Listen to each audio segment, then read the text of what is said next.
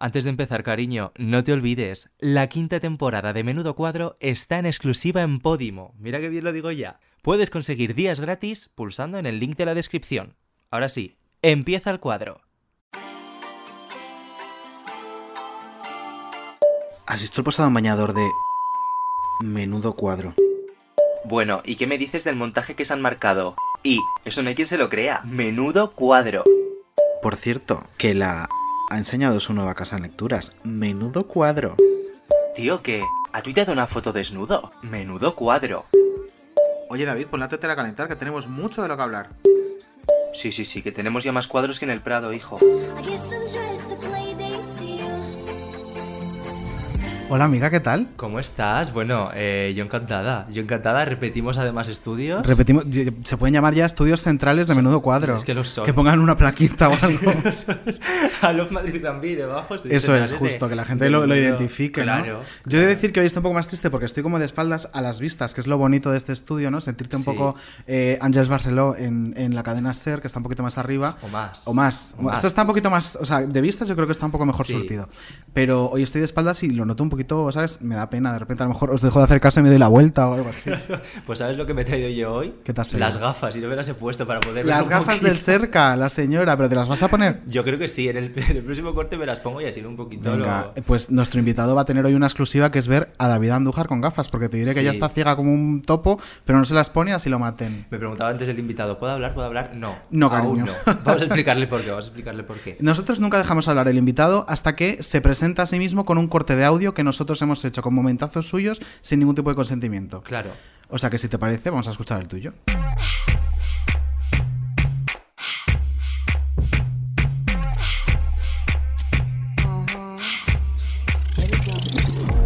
Hola chicos, soy Miguel Frigente y estoy aquí. Buenas noches, amiguito. ¿Sigues ahí desde cuándo? Desde el jueves pasado, ¿no? Llevo más tiempo aquí que Anabel Pantoja. Esta mañana me he ido a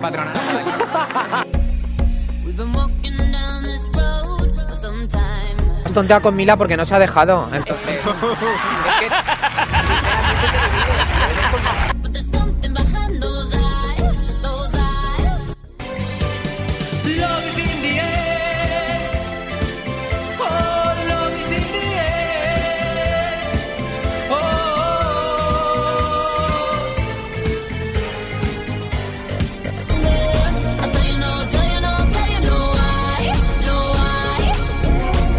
demasiado postureo para mí. Pelayo no me cae mal, ¿eh? Lo que pasa es que esas fotos tan estudiadas, tan cuidadas, rollo Dulceida y tal, me genera rechazo.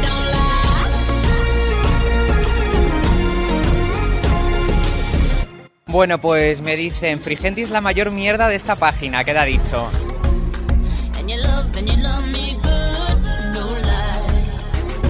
Las reacciones ante la noticia de su homosexualidad sigue poniendo de manifiesto que el Día del Orgullo Gay, por ejemplo, es necesario.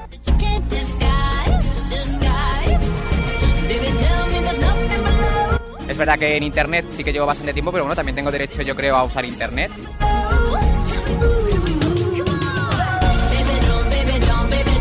Me parece un despropósito que este tío ocurra en televisión. Me parece ridículo, me parece un cuadro, me parece que una persona no se puede recuperar en tres días, me parece un insulto, me parece todo lo contrario a profesionalidad y me parece el paletismo, eh, la cutrez eh, y, todo lo que te pueda decir en mayúscula.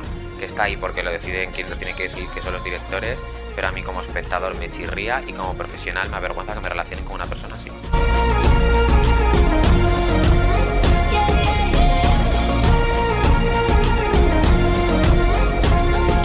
Que estoy muy a favor de la libertad de expresión, acepto insultos y críticas, aunque a veces las corre, pero las acepto.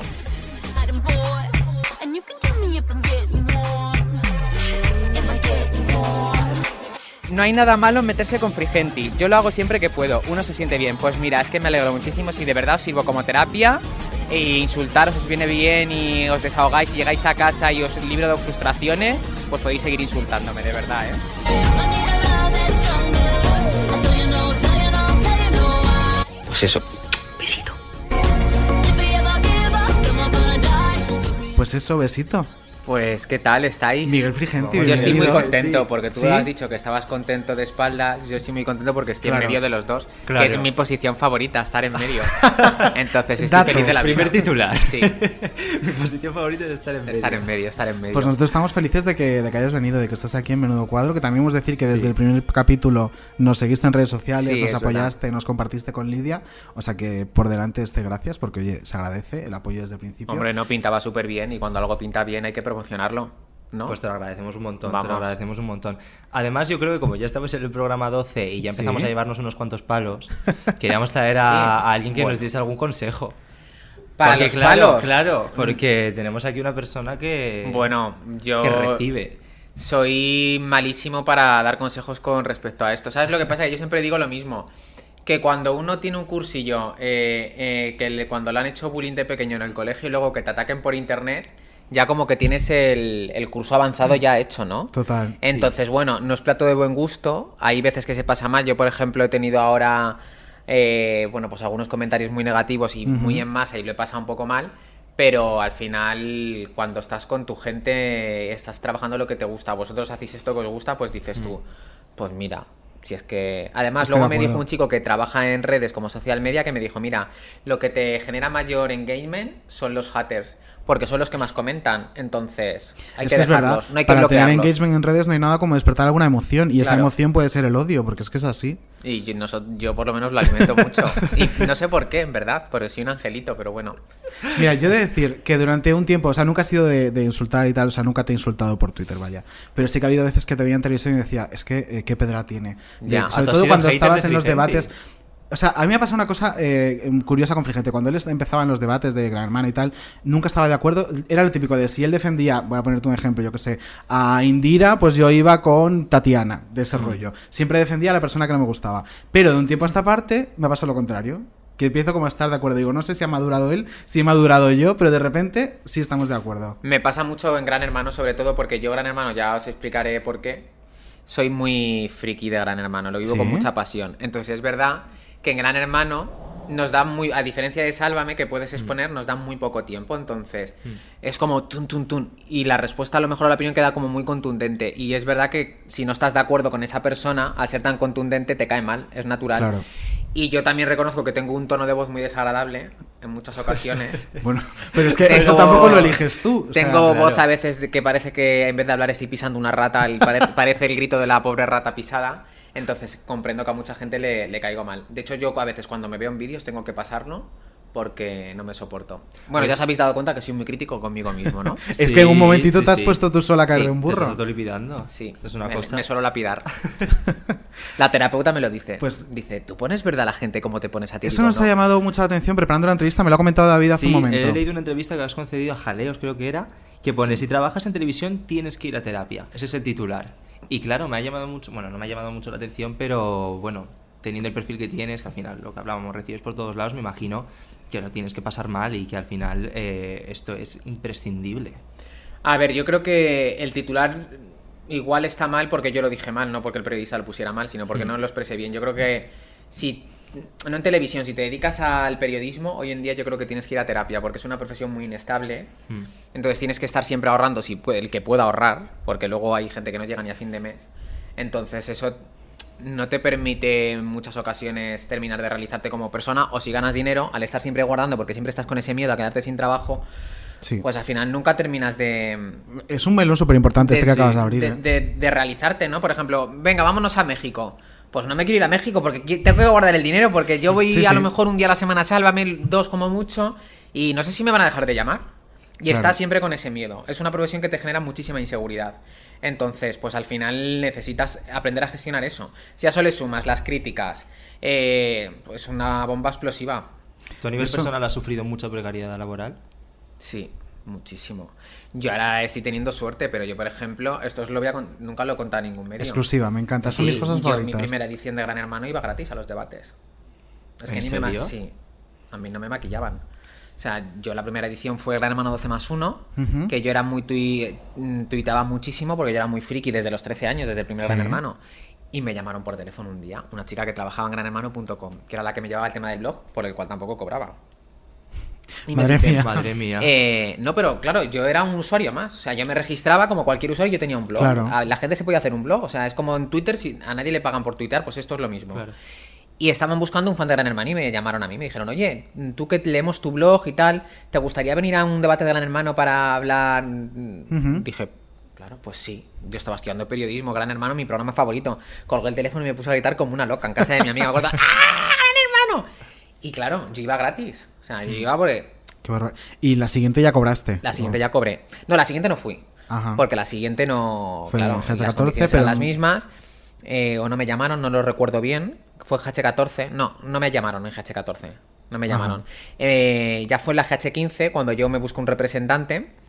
eh, José Muro, y él Maravilloso, lo, José Muro. lo gestionó y claro, ya sí, ya empecé con mi contrato y como un trabajador. Hombre, es que eso que hablábamos antes de, de la precariedad laboral, lo comentaba hace muy poquito con Pilar Ire, que ya vivió como la época dorada del periodismo, donde ganaban auténticas millonadas. Ella nos llegó a contar que tenía hasta eh, derecho a días libres si su perro se ponía enfermo. Que como ella no tenía hijos, se lo negoció con el convenio de la empresa y dijo, pues mira, igual que mi compañera, Claro. si su hijo se pone enfermo, eh, yo tengo un perrito, si mi perrito necesita ir al veterinario, yo tengo derecho a días libres. Yo creo que esto es como te lo tomes. Yo, por ejemplo, lo de Gran Hermano lo puedes ver como, como lo vi yo, como que es una oportunidad de trabajar en una Claro. televisión nacional que muchos hubiesen matado, Hmm. eh, luego les gusté y en Gran Hermano 15 me contrataron. Entonces yo siempre estaré súper agradecido. Sí. Pero sí que es verdad que es una profesión muy, muy insegura, porque claro, ¿a cuántas personas llaman de Gran Hermano? Que no creo que eso, eso es, eso es una lotería Es una que te tocó a ti. lotería. Claro. Entonces, yo por eso siempre Gran Hermano, siempre diré que me salvó la vida en dos ocasiones. Una cuando, cuando se empezó a emitir, cuando yo tenía 13 años, porque yo sufrí bullying de pequeño. Y es verdad que lo cuento en todas las entrevistas, que lo, lo que hacía era cuando salía de Te colegio, evadías con me GH. iba a ver el 24 horas. Era lo que me hacía olvidarme del acoso. Y luego cuando empecé a trabajar con ellos, que fue como mi, mi salto profesional fue gracias a Gran Hermano. ¿Y te gustaría que volviera GH? Me encantaría. De hecho, todos los días me meto a buscar GH en Twitter por si hay alguna noticia de que vuelve. ¿Y te Mi gusta? grado de obsesión es tal que todos los días busco una noticia Me o encanta. pregunto a la gente de la tele, oye, ¿sabes algo de Gran Hermano? y cuando me dicen, "Eh, no he oído nada o "Pf, seguro que este año no se hace, ¿te puedes creer que me deprime? Pues me lo creo, Pues me lo sí, creo. me ¿Y te gustaría entrar? Me gustaba, eh, sí, a ver, mm, yo me apuntaba a los castings de Gran Hermano tenía 18 años. Eh, Seguro que hay alguna prueba de cámara por ahí. Eh, ahora agradezco que no me hubiesen cogido, porque probablemente me hubiese sido a lo mejor mi, fin- mi final profesional, porque vivimos en un país también con, en ese sentido con muchos prejuicios, que si entras en un reality es como reality, adiós, Sí. ¿no? Entonces, Sí antes sí que me hubiese gustado entrar. Ahora, mm, en este momento, ahora mismo, a ver, si me ofrecen una pasta, no te digo que no, que yo creo que no es el caso, porque no soy un personaje que interese mucho. Bueno, de repente a lo mejor Mm. ahora meterte con Anabel Pantoja podría estar bien. Pero Yo lo dejo caer si de repente hacen un GH dúo, dúo. ¿no? Un claro. No lo sé, si me lo propusieran lo tendría que pensar. Pero si entrara en un reality, lo que sí que te puedo decir es que si entro en un reality es gran hermano. No iría, por ejemplo, a Supervivientes. ¿No? No. No, porque creo que, a ver, sí, tiene que ser un reality, una experiencia muy guay, muy dura y tal, pero no es mi reality. No. Tú te quedas más con... Me quedo más, a mí me gusta más el juego, la estrategia, el hablar en un confesionario Es y largar de todos. Los GH de antes eran muy de eso, de la Claro, estrategia, del la si le doy un el punto a no contar- sé El quién. contar Mm. puntitos, a Claro. quién salvo, el, el en me he salvado yo y tú no. Y Superientes es más una cámara que tienes. Superientes, la estrategia. A mí lo que no me gusta, por ejemplo, es que las nominaciones siempre las dan a las 2 de la mañana, de 2 a 2 Ya. y cuarto. Que a veces es no hay ni tiempo para apuntar el nombre. Y en Gran Hermano, las nominaciones tienen ahí su peso y su importancia. Claro. Empiezan a las 11 y se tiran toda la gala. Emitiendo vídeos con gente en plató, pero y las nominaciones durante toda la noche Claro. y vas ahí, joder, que este va así, este va a, va a subir este, a quién va a salvar. Y a mí eso es lo que me gusta de un reality, la parte psicológica, aparte del cotillo que nos gusta a todos, ¿no? Claro. Pero a mí Gran Hermano, por ejemplo, a mí me gusta más Gran Hermano Anónimos. Porque a mí me gusta ir conociendo a la persona y de a lo mejor de que conoces a alguien en la primera semana y dices, jolín, esta, qué, qué maja es. Y en la, Y siguiente semana dices, pero qué puta estratega es y, y qué estrate además estratega de las malas. Porque si es un buen estratega la aplaudes, pero si encima es una de estas... Me gusta el de Anónimos. El de Famosos también, ¿eh? Pero me gusta el... Hombre, yo creo que hay más posibilidad de que vuelva el de famosos que el de anónimos de momento. Sí, yo creo también. Diría yo. Pero mira, yo creo que lo de el éxito que tiene la Isla de las Tentaciones es un indicativo de que la gente también echa de menos las caras anónimas. Sí, sí, por supuesto, pero ahora mismo, si no vuelve, Sí. no es porque la gente no lo eche de menos. O sea, hay, hay temas legales Claro, que, oye, sí. pues, a ver si se soluciona. Eh, en el plató de GH posiblemente haya sido el sitio donde ahora, junto con el de Salve, más movidas ha vivido Miguel Frigenti. ¿Te parece que escuchemos un corte que hemos titulado Frigente contra el mundo? Venga. O Las mil movidas de Frigente y comenzamos.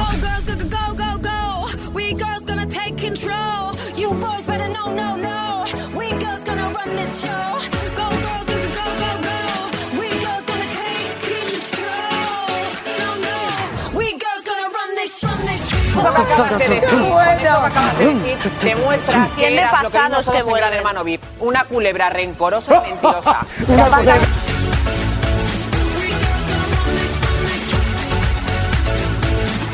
Reina ella de sobra. ¿Sabes No lo que queremos pasa? más. Que os retratáis vosotros solos. No, la que se retrata en las redes sociales, que eres una reventada, que no asumes, como no asumes, que Carlos Lozano te haya dejado, no asumes, quedar, no asumes quedar como una mierda 20 perdedora segundos. reality de Gran Hermano, y como no asumes nada en tu vida, hija, pues es lo que eres, un poco ridícula y un poco absurda. Lo que sois se ve. Se ve. No hace Llamarse Miguel Frigenti ya es peor.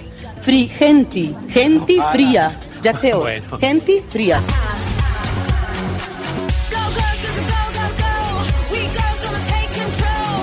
aquí, Venga. Frigenti, arrea. Bueno, esta apasionante pelea vamos a tener que cortarla. Si no te intereso a ti, tú fíjate lo que me interesas a mí. ¡Ay, todavía. qué pena! Pues ya está. Uy, uy, Matamoros. Qué tensión. Pena más grande.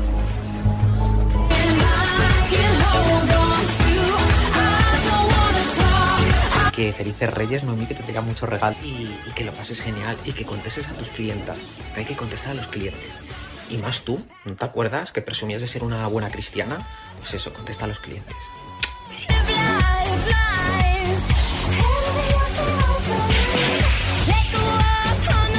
Que estoy de que me llames guarro hasta Miguel, la coronilla. Miguel, guarro lo serás. Miguel, te he ¿Me definido, entiendes? te he definido. ¿Me entiendes? Déjame que A dé mí, una cosa. ¿Cuándo? definido. A hablar. entero, ¿qué ¿Puedo hablar? Te voy a hacer ¿Puedo un favor y no te voy a ¿Puedo definir a ti. Oye, Miguel, que si y puedo hablar, tío, Con respeto, si me vas a llamar guarro y si me vas a insultar, desde luego que a mí ni te, te dirijas. Pero,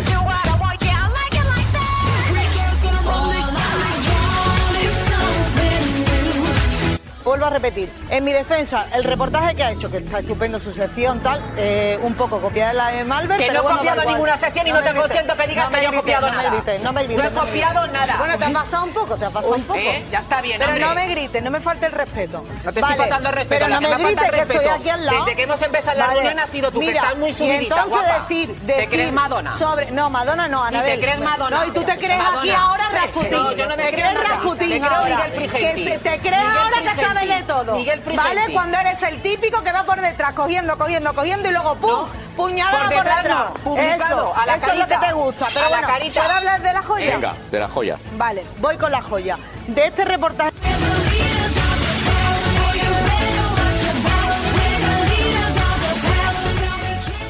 Mira, Miguel, yo te voy a decir una cosa. Hay una cosa que has dicho antes que no estoy de acuerdo. Y es que Miguel Frigenti no interesa en GH. No es un personaje que interese. Yo creo que sí Yo interesaría. creo que sí y mucho. Sí. Es que a la vista está. Ya. O sea, Mira cuántas movidas tendrías, te podría meter cada semana uno. claro. En el último, por ejemplo, en la última edición con las movidas con Alba Carrillo, al final me dijo me dijo uno de los que curraba allí, me dice, es que al final ha sido eh, otro concursante más sin entrar dentro. Es que es verdad. Así Es que es aparte verdad. se liaba Sí. pardísima por un tuit tuyo que le pusieran al Claro, Carrillo. sí, bueno, y luego la que se lió fue Y la que se lió, claro. Sí.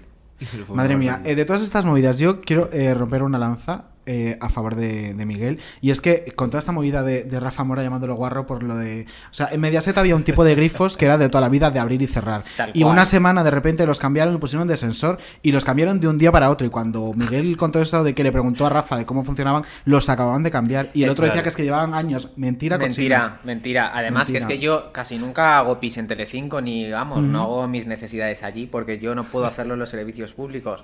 Pero ese día, pues me hacía muchísimo pis.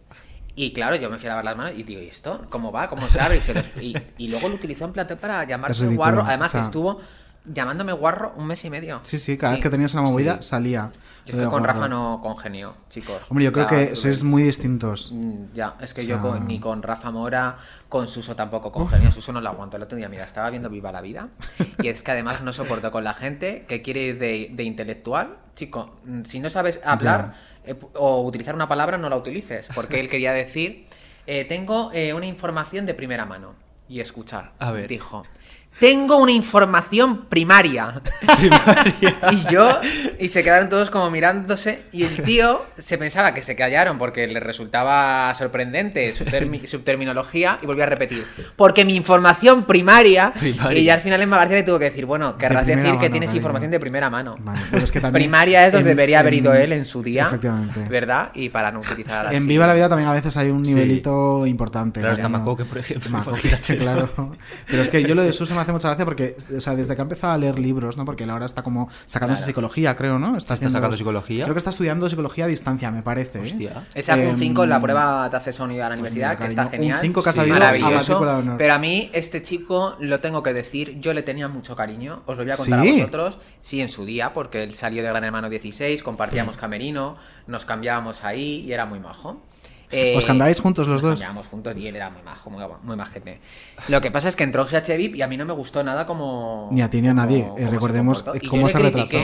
Bueno, pues salió de la casa y un rencoroso. Y ya cada vez que había alguna noticia que yo había dado o algo relacionado conmigo, aprovechaba eh, Viva la Vida para decir que yo no le interesaba a nadie. Bueno, insultarme ya a nivel profesional. Y una cosa es que tú entres en un concurso, yo siempre digo, mira, si tú entras en un reality y cobras un caché semanal y entras porque tú quieres, los de que estamos afuera tenemos que hacer nuestro trabajo. Hmm. Eso no quiere decir que luego yo tenga algo personal contra ti o que no nos podamos llevar bien, pero que te aproveches de que yo hago mi trabajo y te critico en este caso para que tú luego me ataques a nivel personal, pues yo la gente así Pues mira, si hubiera sido un poco inteligente, habría agradecido eh, que fueras crítico con él en ese gran hermano. No lo ha donde superado, su ¿eh? imagen que quedó no defenestrada porque se le ocurrió Fue el terrible, día a día. Yo en ese momento terrible. trabajaba en redes sociales de Mediaset monitorizando y cada gala era una crisis con este señor porque era un machista redomado Tal que cual. decía auténticas burradas, que hablaba de aura en unos términos muy oscuros y muy tóxicos y muy peligrosos. Pero en GH16 ya era así, se le Claro, hombre, con Sí. Sofía y con. ¿Cómo era la otra chica? Raquel. Eh, con Raquel. Raquel. O sea, eh, recordémoslo. Pero encima. en- eh, pero en GH pasó un poco más de tapadillo esa faceta. Pero es que en el, en el, En el VIP, VIP fue se le vio la patita. Pues chicos, Sí. si hubiera sido un poco inteligente, habría agradecido que tuviera a colegas o amigos o como, o como os queráis denominar, que le digan, chica, pues estás equivocado. Porque si te bailo el agua no te hago ningún favor. Yo estoy muy, muy cansado de cuando hay un compañero nuestro que entra en un reality que se cree que por el hecho de ser compañero nuestro nosotros estamos obligados a hacer una defensa. Y yo fue la polémica que tuve con, con el tema de Alba Carrillo, vino todo de ahí. Y yo al final lo dije, a mí no me pagan por defender compañeros, me pagan por dar mi opinión acerca de un reality. De hecho, yo respeto el trabajo de todo el mundo y de mis compañeros, y si mis compañeros quieren defender a alguien por el hecho de trabajar con él, lo veo súper lícito, pero a mí que no me obliguen a hacerlo.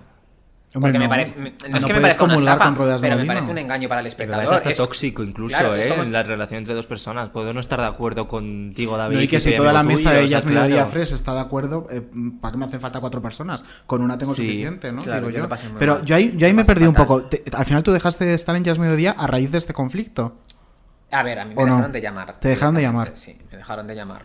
Llamaron a todos. Porque luego también hubo la movida esta con Miguel Ángel Nicolás, ¿no? Y Sí, de unos ver, WhatsApps o algo de Os eso. cuento un poco la situación, sí. porque es un poco compleja. A ver, yo colaboro en los debates de Gran Hermano desde 2015. Sí. Y por suerte o por desgracia, el trabajar solo en Gran Hermano tiene su parte negativa, que es que te encasillan en Gran Hermano. Entonces, luego Claro. conseguir un, fuera, un trabajo fuera de ahí es complicado. Hasta que es verdad que en GH VIP, en el de Miriam Saavedra, me Ujú. llaman de Jazz Mediodía para Sí. comentar a Gran Hermano. Yo súper agradecido. Digo, bueno, pues ya trabajo en otro sitio más. Nada, muy bien con ellos. La verdad que no tengo ninguna queja de los redactores y dirección y tal, pero cuando el año siguiente, cuando empieza GH VIP de Adara y, Sí. y Alba Carrillo, entra Alba Carrillo, que es compañera nuestra. Y yo no me gusta el comportamiento de Alba, y me gustaba Adara. Sí. Y yo critico a Alba en los debates. Algo que no cae muy bien a, ni a mi compañera Isabel Rábago, la Sí, que era mi que es muy compañera amiga de, de Alba, ¿no? ni a Miguel Ángel Nicolás, que era el coordinador de la sección. Entonces sí que es verdad que ahí había una tensión que se podía palpar, yo lo pasé bastante mal, pero bueno, acaba la edición, más o menos con nuestras diferencias, Sí. y empieza el, el COVID. Y se interrumpe el FRES. Y supuestamente nos iban a llamar a todos cuando acabara el FRES.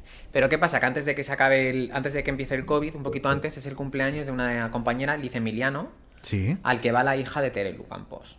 Ah, y Alejandra toda la movida de. Lida Lozano, es verdad. Y en ese cumpleaños hay un audio.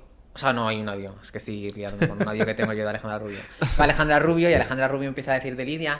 Porque yo no sé por qué estaba en ese momento a Lidia con, peleada con Tereru. Sí, y, y alguien le movida. pregunta a Alejandra, bueno, ¿qué te parece la movida que tienen tu madre y Lidia? Y salta ella, va. Lidia es una vieja de mierda que se inventa todas las Alejandra. noticias. Sí. Mira, Alejandra Ay, con mi Lidia, no, cariño. Y yo lo escuché todo, yo y la persona que estaba a mi lado, que era Miguel Ángel Nicolás. Total. Yo esto no lo usé para nada porque dije. De hecho, es que yo en el mundo de corazón tampoco estaba muy metido, estaba metido en lo que era en el reality. Claro. Bueno, pues pasa el- eh, empieza el COVID, nos dicen en el EFRES que nos llaman cuando acabe. Y, hay un- y yo estaba en mi casa un sábado por la noche viendo el deluxe. Y estaban hablando de, de que Alejandra Rubio se había peleado con Suso. Y me dice mi hermano que estaba pasando la cuarentena en mi casa, oye, tío, tú no, no me dijiste a mí, mi hermano y mi novio, tú no nos dijiste que esta chica había dicho esto de Lidia Lozano. Dije, sí. Dice, ¿por qué no se lo mandas a Jorge Javier por un mensaje? Porque yo me escribo como te digo, no, yo paso porque es Me que... encanta tu hermano. eh, un Claro, poquito digo, mete mierda. Voy a quedar fatal, digo, si mando esto que en un cumpleaños tal. Mi hermano, tú eres tonto, estás en- ahora mismo que no hay, no hay fresh, tienes que trabajar y además que es que es verdad, mándaselo a Jorge. Digo que no, tío, que no, que se lo mandes. Total. Se lo enviaste. mando. Ay, Pero Dios yo mío. pensaba que no iba a tener ninguna trascendencia. Y Jorge, te lo juro, ¿eh? Y Jorge en directo, ¡Ah! lo que me ha mandado Miguel Frigenti. Eh, y le dijo a la directora por mi canal, yo dilo, y dice, no, que venga él el lunes y lo cuente. Esto Pues era un-. Y el lunes por la mañana me llama el director y me dijo, Miguel Ángel Nicolás. no, el director El del- de diario, uno de los directores. Y me dijo, ¿qué, qué información tienes? eh, para traerte esta semana un día. Digo, pues tengo esto. Yo tampoco le doy importancia. Yo se ve que les No sabías lo que tenías entre Me manos. dijeron, vale, te vienes esta tarde. Digo, vale. Total, que yo voy al diario y lo suelto. Y sería la mundial. Esa información sería la mundial. Y ahí empezaste, ¿fue tu primera vez en Sí, esa Sálvame? fue mi, primer- eh, mi primera vez en Sálvame de como colaborador. Vamos, yo fui como Sí. colaborador todo el programa. Porque un- fue una condición que puso Sí. también mi repre. Si va a contar esto, le tenéis comentando supervivientes, tal. Y yo tengo aquí un mensaje que si te puedes acercar, quiero que lo Sí, leas. voy a Ay, Dios mío. Y tú también, si quieres. Voy a leerlo. Pero no podéis leerlo en alto, ¿vale? Vale. ¿Veis el Sí. de quién es la conversación? Espera. A ver. El día que fui a Sálvame, 30 de marzo, Sí. ¿lo estás viendo? Sí. Espera. Bueno, a las 8 y cuarto. ¿Veis lo que me pregunta, no? Sí. Sí. Sí. Sí. Sí. También. Sí. Vale. Pues resulta Bueno, hemos ¿Qué? visto una conversación donde Vale, se bueno, corrobora pues la versión de Miguel. Sí. que el coordinador de mi sección me llama por la mañana al día siguiente de mi intervención en Sálvame. Sí. Vosotros habéis leído otra cosa el día anterior. Pues a la mañana siguiente me llama y me dice, oye, que me ha llamado Kiko Hernández para preguntarme si yo escuché algo y yo como no quiero problemas, yo he dicho que no y nada. Ah, yo fíjate. no Dios escuché mío, nada. de. Yo no escuché nada eh, y yo le dije, mira, si no quieres líos, dices, oye, eso es cosa de Miguel, lo hablas Claro, con él, yo no me quiero meter, adiós. Pero no, no, me, no me claro. vendas, cariño. Pero bueno, no pasa nada, no te preocupes. Total. Ahí se queda la conversación y me vuelven a llamar de Sálvame. Queremos hacer un Skype contigo esta tarde, porque lo, lo de ayer tal, iba a estar Lidia tal. Bueno, vale. Hago el Skype y salta Kiko Hernández. Pues tú mientes, porque a mí me ha dicho otra persona que estuvo allí que no escuchó nada. Y digo, mira, No me lo puedo creer. pues esta persona tengo un WhatsApp donde demuestra que sí que lo escuchó, ¿vale? Y lo dije y no me han vuelto a llamar de ellas mediodía para... Pero estás para- en Pero estás en Sálvame, Pero claro. sí, en Sálvame. Mira. Y no- pero no me Y- llamaron y ahora- Todo Acabó pasa el por COVID algo. y llamaron a todos menos a mí. Por lo que Vaya, sea. por lo que sea. Por lo que sea. Claro, Oye, y fíjate. Sonsoles, ¿qué Pero tal? doy las gracias como- a todo el equipo porque yo fui muy feliz ese año y aprendí mucho. Pues con Miguel Ángel Nicolás regular has terminado, pero con Sonsoles, ¿qué tal? Porque es que yo soy muy de Sonsoles. Bien. Uh, Bien, bien. Bueno, pues nada. No, no, bien, bien. sí. Bien, bien, sí, Con todo el equipo, genial. Oye, ¿te arrepientes de alguna movida que hayas tenido? Eh, no porque me han hecho madurar. Lo que pasa es que, bueno, madurar no. O sea, darme cuenta de cómo tengo que actuar la próxima vez. Hmm. Eh, me he dado cuenta de que hay que saber guardar más las formas, de que no hay que ser tan impulsivo y de que a lo mejor no se puede ser tan auténtico. Que hay que ser auténtico con la gente que forma parte verdaderamente de tu vida, pues con tu pareja, con tus amigos de verdad y con tu familia. Dosificar la autenticidad. Porque a veces la autenticidad en el trabajo y en el terreno laboral Está sobrevalorada. no hace falta. Y además juega malas pasadas. Es verdad. Hay que ser correcto, educado, buen compañero y mirar por los intereses del programa y por tu interés personal. Oye, ¿y ahora en Sálvame tienes algún amigo? ¿Podrías decir que tienes algún amigo? Porque estamos hablando tanto de enemigos, que- vamos a sacar a un ver, poco el lado positivo. tengo una amiga en mayúscula y tengo otra persona la tengo una amiga en mayúscula ¿Y quién es? Belén eh, Esteban. Belén. otra persona a la que tengo un cariño enorme, que es Lidia Lidia Lozano, Lozano. Hmm. y otra persona a la que tengo también mucho cariño, que en su día fue mi amiga, pero que me di cuenta por circunstancias que no podíamos ser amigos, que es Marta López. Pero que la quiero mucho. Es que aquí hasta ahora han venido de Sálvame eh, Lidia Lozano, que fue nuestra madrina, y Carlota Corredera, que es eh, también muy Sí. amiga nuestra, y vino un- en un programa. Y eh, Lidia dijo que no creía que en Sálvame hubiera amigos de verdad, que había compañeros, pero eh, que sí que es verdad que en Salva me ocurría algo muy bonito que era que si pasaba algo se hacía piña. Es decir, que llegaba una enfermedad de un compañero, pues estaban todos ahí, aparte un piñón con el compañero. Que así llegaba el cumpleaños de Belén, pues todos ponían dinero para comprar un regalo. Y eh, Carlota eh, matizó y dijo que ella sí pensaba que, que había amigos de verdad. Y que sí que era verdad que em, Sálvame era muy piña en ese sentido, que si alguien eh, presenta un libro, pues como fue en el caso de Carlota y mío, que el año pasado sacamos un libro juntos, pues todo el mundo va a apoyarlo. Que alguien saca una línea de cremas, eh, voy a la presentación, las pongo en Instagram y tal. Pero llega el momento, joyas de Anabel, y un compañero, como eres tú en este momento de Anabel, em, saca lo que sacó, a mí ahí dije, jolines, al final esta piña no es tan piña, ¿qué está pasando? A ver, eh, yo sé que el discurso que utilizan muchas personas para atacarme por haber sacado esto y lo que piensa mucha gente es que yo por, vendo a quien haga falta por tener una silla. Pero es que no es verdad.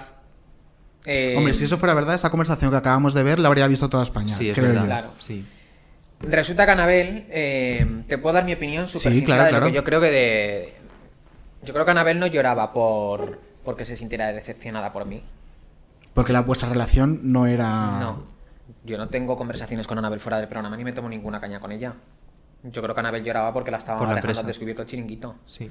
Y yo no hubiese publicado eso, y eso lo puedo decir aquí, porque la gente se cree, porque ella dijo que yo no la había avisado el día anterior. Yo no hubiese publicado eso si yo supiera que ella no tenía constancia de eso.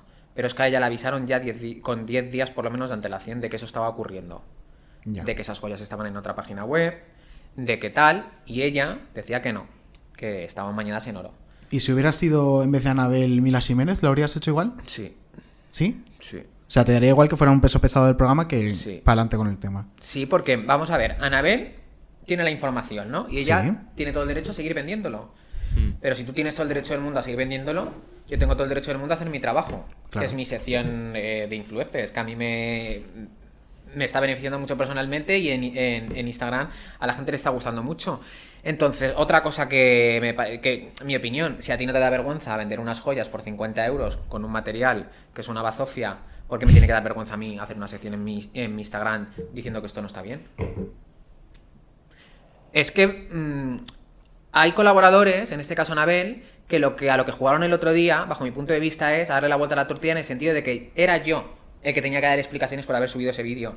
Y no soy yo el que tiene que dar explicaciones por subir ningún vídeo. Eres tú la que tiene que dar explicaciones por vender unas joyas personalizadas cuando no lo son, unas joyas eh, diciendo que están hechas a- terminadas a mano cuando no están terminadas a mano, y unas joyas exclusivas cuando están en un mogollón de páginas ¿Y web. tú crees, esto ya es como divagar por divagar, ¿eh? Pero bueno, yo voy a dar mi opinión. ¿Tú crees que si Anabel desde el principio hubiera sabido, porque, o sea, lo que tú nos dices es que hace como 10 días antes de que tú sacaras esto, a Anabel le dijeron, oye, cariño, ¿qué pasa esto? ¿Tú crees que Anabel lo sabía, o sea, si hubiera sabido desde el principio que estaba vendiendo unas joyas que realmente no cumplían las características que ella anunciaba y tal, se habría prestado a hacer la imagen? Porque ¿cuántos años lleva? Lleva como 3 años, ¿no? Vendiendo Lleva esta tiempo. línea de... Yo creo, eh, y te va a sonar parecer duro, pero yo creo que sí. ¿Sí? Y te voy a decir por qué, porque ahora en Socialite, no sé si lo visteis el domingo, Sí, lo vi. sacaron que habían tasado las joyas y que, Es verdad, y que lo tenía razón lo que que, no yo eran decía, preciosas, que ni- ella lo que hizo a la hora fue eh, subir dos stories promocionando las joyas. ¿Pero Yo eso no lo será que- por algún contrato que tenga? No, porque Belén, también, Belén las ha dejado. Tú tienes un contrato, pero si tú, ¿Pero por Belén ejemplo... había lanzado ya las joyas? Sí. Ah, si vale. tú, por ejemplo, estás vendiendo unas joyas y te das cuenta que lo que prometen tú, los empresarios con los que tienes ese contrato es, no, no se cumple, tú puedes... Puedes, eh, claro. ¿Sabes? Eh, romper el contrato. Yo lo que creo que está haciendo Anabel es dejar eh, pasar el tiempo para que la noticia se diluya, porque se, dilu- se diluirá. Claro. En la tele todo se olvida muy rápidamente. Dentro de una semana ya nadie hablará de sus joyas y ya seguirá facturando un porcentaje por cada joya vendida, que me parece muy lícito.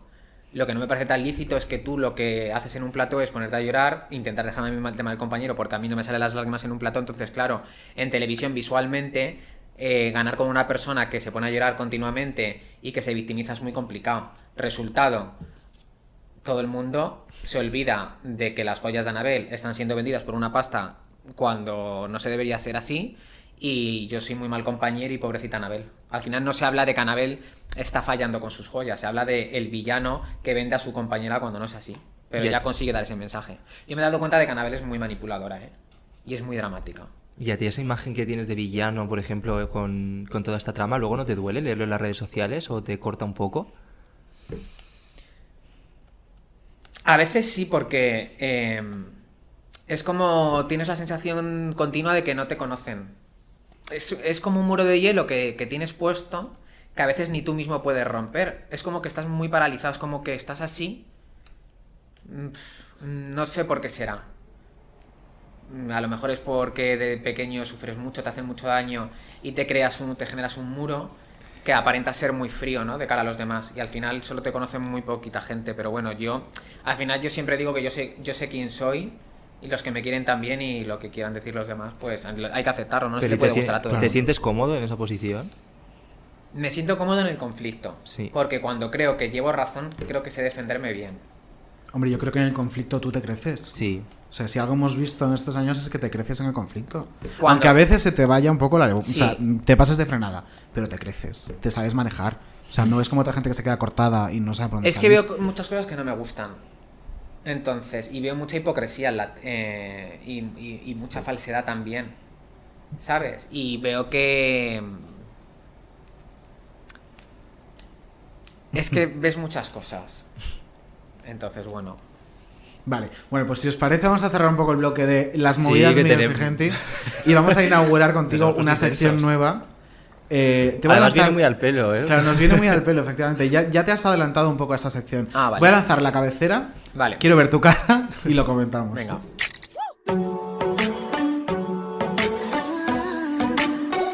Dame tu teléfono.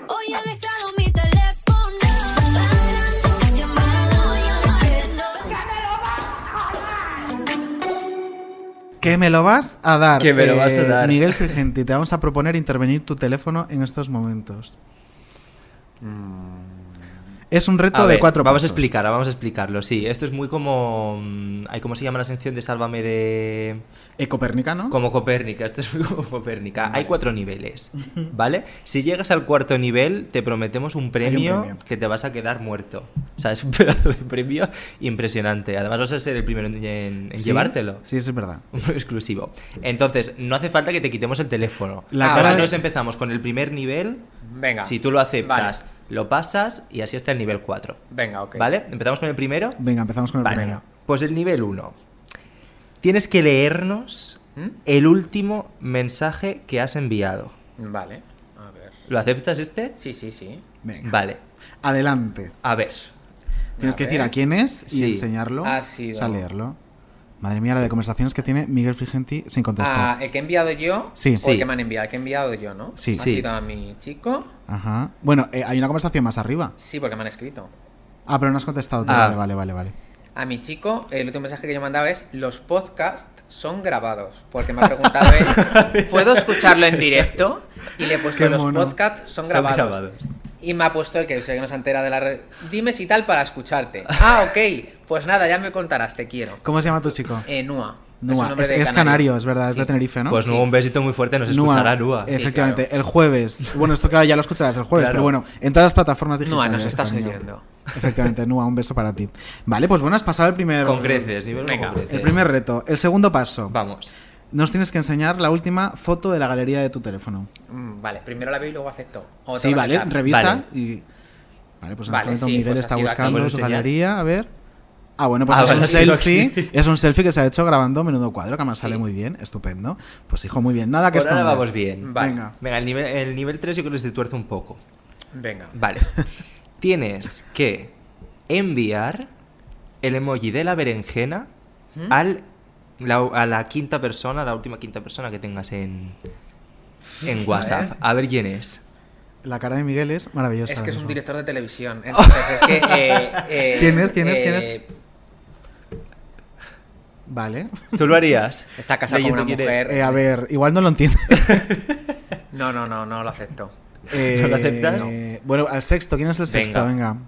Es mi representante, tampoco lo acepto. Uy, tampoco muro, Sí, es una rachita. ¿El séptimo? ¿Quién Eh, es? vale, sí, es el El grupo de mis hermanos. Ah, bueno, pues Ah. venga, y una berenjena no va, no, no va a Eso es desentonar. normal. Ya Venga, está. pues damos Venga, por bueno. te lo damos por muy bien, bueno. muy bien enviado.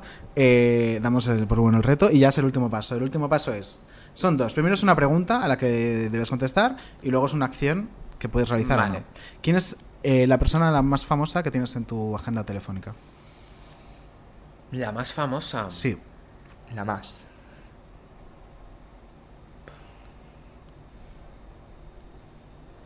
Es que Alejandro Amenábar para mí. Pero sí. Alejandra Amenábar. Es verdad que tú eres muy fan de Amenábar, que además Sí. te firmó una peli. Sí. Em, ¿Cómo lo sabes? Porque yo me documento muchísimo, fuerte, cariño. ¿no? Ella es muy. Pero no- yo me esperaba una Isabel Pantoja, de repente no tienes el También teléfono. le tengo, También sí. lo- pues, pues Isabel Pantoja es más target ¿Sí? de este programa. ¿Te atreves a llamar a Isabel Pantoja en directo? Sí. Venga, ¿Sí? pues Claro, mm, lo va a tener apagado. en estos momentos es verdad que Isabel es muy de apagar el teléfono. Vamos a, vamos a llamar a Isabel. A ver. Eh, efectivamente, están siguiendo Efectivamente ese está contacto de Isabel Pantoja y está llamando. Vale. Vaya por Dios. Isabel, cariño, enciende el móvil. bueno, pues él lo ha hecho. Pues muy bien, reto conseguido. Reto conseguido. Gracias, ¿eh? Conseguido. ha habido una que no. Mi hermano me ha contestado una interrogación ahora a la berenjena. Pues ahora Pues tienes que dejar cuando ahí, lo ¿eh? escuches Ahora estarán cotillando. Estoy seguro que ha quedado con alguien y se ha equivocado de chat. Seguro. Te están poniendo a caer de un burro ahora. Bueno, pues nada, Isabel Pantoja. eh, te has perdido estar en menudo cuadro. ¿Qué le vamos a hacer? Pues sí, pues sí, Eh, eso da Miguel, caché, reto ¿eh? conseguido. Te tenemos que dar un regalo que no está aquí, pero está de camino. Que antes Ah, de terminar lo vamos a tener. Sí, porque me ha escrito la persona en- que lo hace, que está ya viniendo. Y ahora vamos a ponernos serios. Sí. Ahora toca ponernos serios porque vamos a hablar de, mm, bueno, pues de un secuestro, una persona que, mm, que ha sido retenida, que es Paco Porras. Ah, vale. Paco Porras, que lo ha pasado muy mal, fue eh, el sábado a contarlo a, a Sábado Deluxe. Sí. Creo que tenemos un corte, ¿no, David? Tenemos un corte, tenemos un corte. Vamos a escuchar y Venga. vamos a ver la odisea de, de Paco Porras. Yo he tenido un exilio mm, voluntario, personal. Los únicos cartones que he visto son los Y del no bingo. sé si voy a poder contar todo esto, eh, porque realmente... La me da madame, un poco que era francesa, por cierto, me decía que eran citas que requerían una gran intimidad.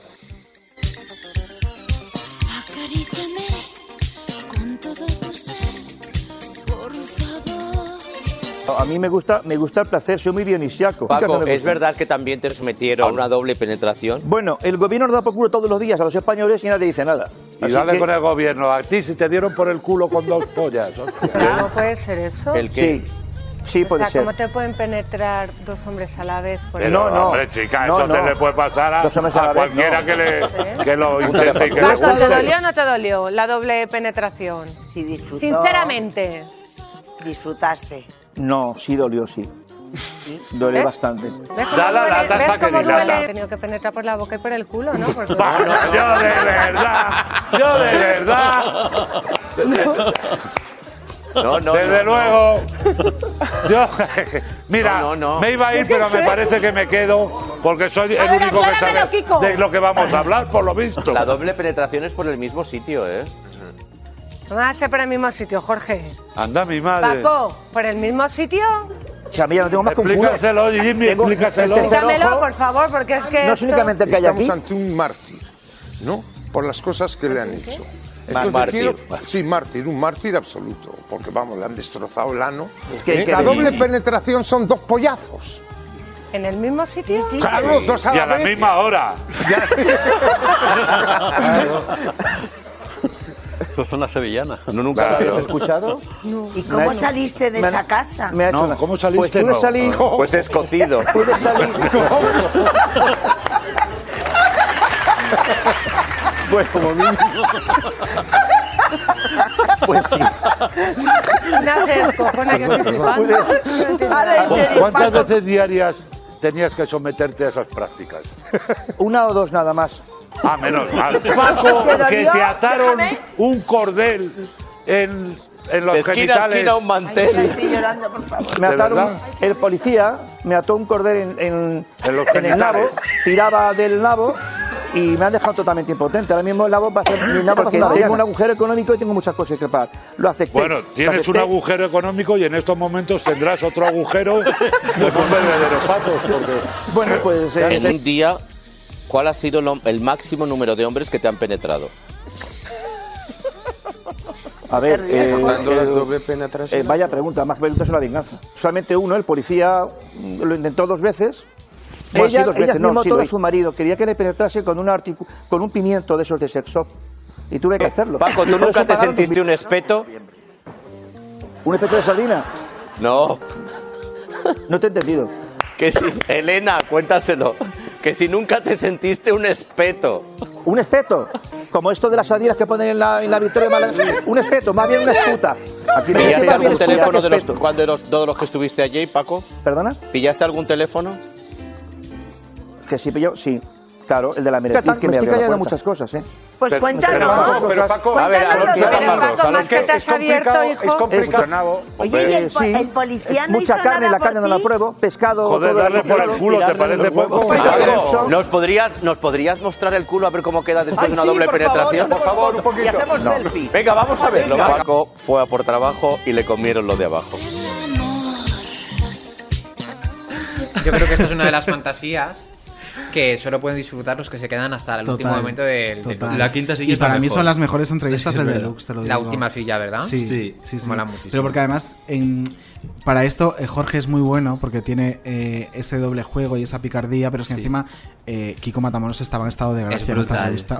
Es brutal. Cuando le dice, tengo un agujero económico, bueno, y tienes otro agujero como un bebedero de pasos. Y que luego, claro, el otro iba aumentando a medida que le iban riendo las gracias, iba viniendo Claro. arriba y se iba inventando más Buenísimo. cosas. Y, Y Fanny además- con el cómo puede ser eso. Ya, eso es fue lo peor de la, es que eso fue lo más surrealista de la entrevista. Fanny en plan sorprendida. Cuando tenía una mano a cada manubrio en la isla de las tentaciones. Es que- y no Un beso, Fanny. es Me verdad cae que. muy bien, me que- llevo bien con ella, ¿eh? Sí, o sea, al final os acabasteis Sí, llevando bien porque sí. estuvisteis juntos en Ven a Eh, cenar, ¿no? conmigo y nos escribimos muchísimo. ¿Sí? Sí, pues es mira, me alegro porque ahí tuvisteis como Ya, pero un doble juego. un poco guion. juego, ¿eh? No, guion no. mm, eh, Fue estrategia para. Ya. ¿Con quién pasarlo estabas? ¿Con. Amador estupendo. también? Con Amador y con. Amador. Amador. Bueno. Ay, Amador. Eh, ¿Cómo es ir a cenar a casa de Amador Medano? Bueno, Pues duro, yo creo, ¿no? Durito. Pero yo casi que cenamos prefiero fatal. que me encierren como a- cenamos a fatal. Nos puso de postre unas gelatinas ya envasadas. ya, ya. ya. Como la en ese programa. La carne sequísima.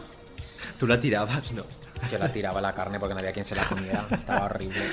Es que era eso, joderme un diente, porque estaba más dura que vamos. Qué horror, por favor. Y, todo- y recuerdo a Amador diciendo, ¿cómo se llama este? El mariquita. Sí. Ay, de. Hizo muchos chistes homófobos, Sí. Amador, sí. A ver, ¿Cómo eres, rancio, Amador? a ver. Qué rancio Es muy rancio. Con lo que era su hermana para eso. Con lo que era su hermana Pues para eso. ves. Y fíjate. A ver, an- antes hemos llamado a Isabel Pantoje, pero lo que sea, no ha cogido el teléfono. Bueno, pues tenemos que vivir con ello.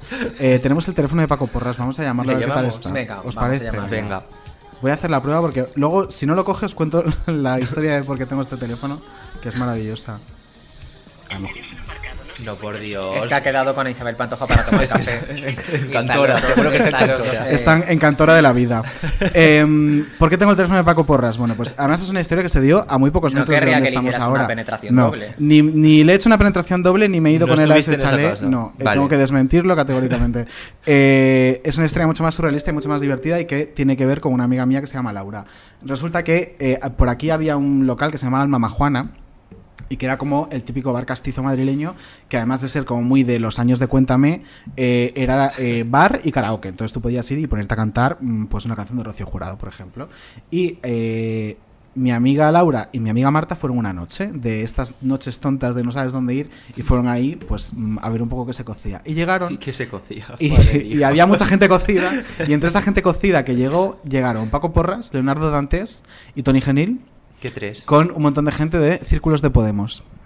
O sea, ¿En serio? un mix súper loco. Y venían ahí, eran como las 2 de la mañana, y venían a presentar un videoclip a las 2 de la mañana en el bar Mama Juana. Madre y mía. mi amiga, claro, estaba flipando con todo el precal que había montado, y llega un señor eh, que luego resultó ser Paco Porras, y empezó a hablar con ella. Y acabó invitándola a una fiesta que iba a dar en su piso, y le dijo, no, no, tenéis que venir porque es muy divertido, y le terminó apuntando en, un- en una servilleta Paco Porras y el teléfono móvil, que es al que hemos llamado ahora y que está apagado. Nunca pero fue a la fiesta. Nunca fue a la fiesta. Qué de las peores decisiones ido. que ha tomado mi, mi amiga Laura. Yo habría ido a esa fiesta. Luego se arrepintió, y luego vino un chico de un círculo de Podemos y le dio su teléfono también, pero será para ligar. Pues No pues le Porras. también, ¿no lo tienes? Pero ¿en serio Entonces- es lo del círculo de Podemos? Sí, sí, sí, sí. Gente, Qué sí, bueno. yo- es que me parece un historión. Y todo esto en el Mama Juana, que era. eh, mira, vamos a poner una foto en Stories luego que tenemos de esa noche. Si mi amiga Laura me da permiso, subiré la foto de Laura con Paco Porras en el Mama Juana para que veáis la estética del lugar que merece mucho la pena. ya no está abierto, ¿no? El No, creo que ya está cer- que Porque cerró. voy a decir, si no se me ocurre que podríamos ir a grabar algún día. Pues eh, No. cuando, o sea, si estuviera abierto podríamos, pero si no, a casa de Paco Porras, así que nos coja el teléfono, llamamos a Isabel también y listo. Bueno. Yo sé de uno que sí que nos va a coger el teléfono, que Sí. es Odio Mali, así que vamos a llamarle, Venga. te vamos a dejar descansar un poquito, Miguel, Vale. y enseguida retomamos. Fenomenal. Maravilloso. Mali. ¡Odio Mali! Señora Odilia, ¿cómo estás? Me acabo de saludar a mí mismo porque esto es lo que se lleva ahora. Creo que deberíamos instaurar como cada semana un saludo distinto. Bueno, yo creo que esto ya ha fracasado Pero- hace semanas, no hace falta que sigamos intentándolo. No somos Vamos a ver. Llevamos 10 programas haciendo el mismo saludo y ahora quieres hacer uno distinto cada uno. O Claro, sea, si no hemos tenido absurdo. originalidad para Sí. cambiarlo una vez, una. Eh, Por favor. y- como diría Belén Esteban, y. Ah, vale, y- vale. Vale. Pero eso lo llevas Bueno. tú, ¿eh? Vale. Eso como la Vale.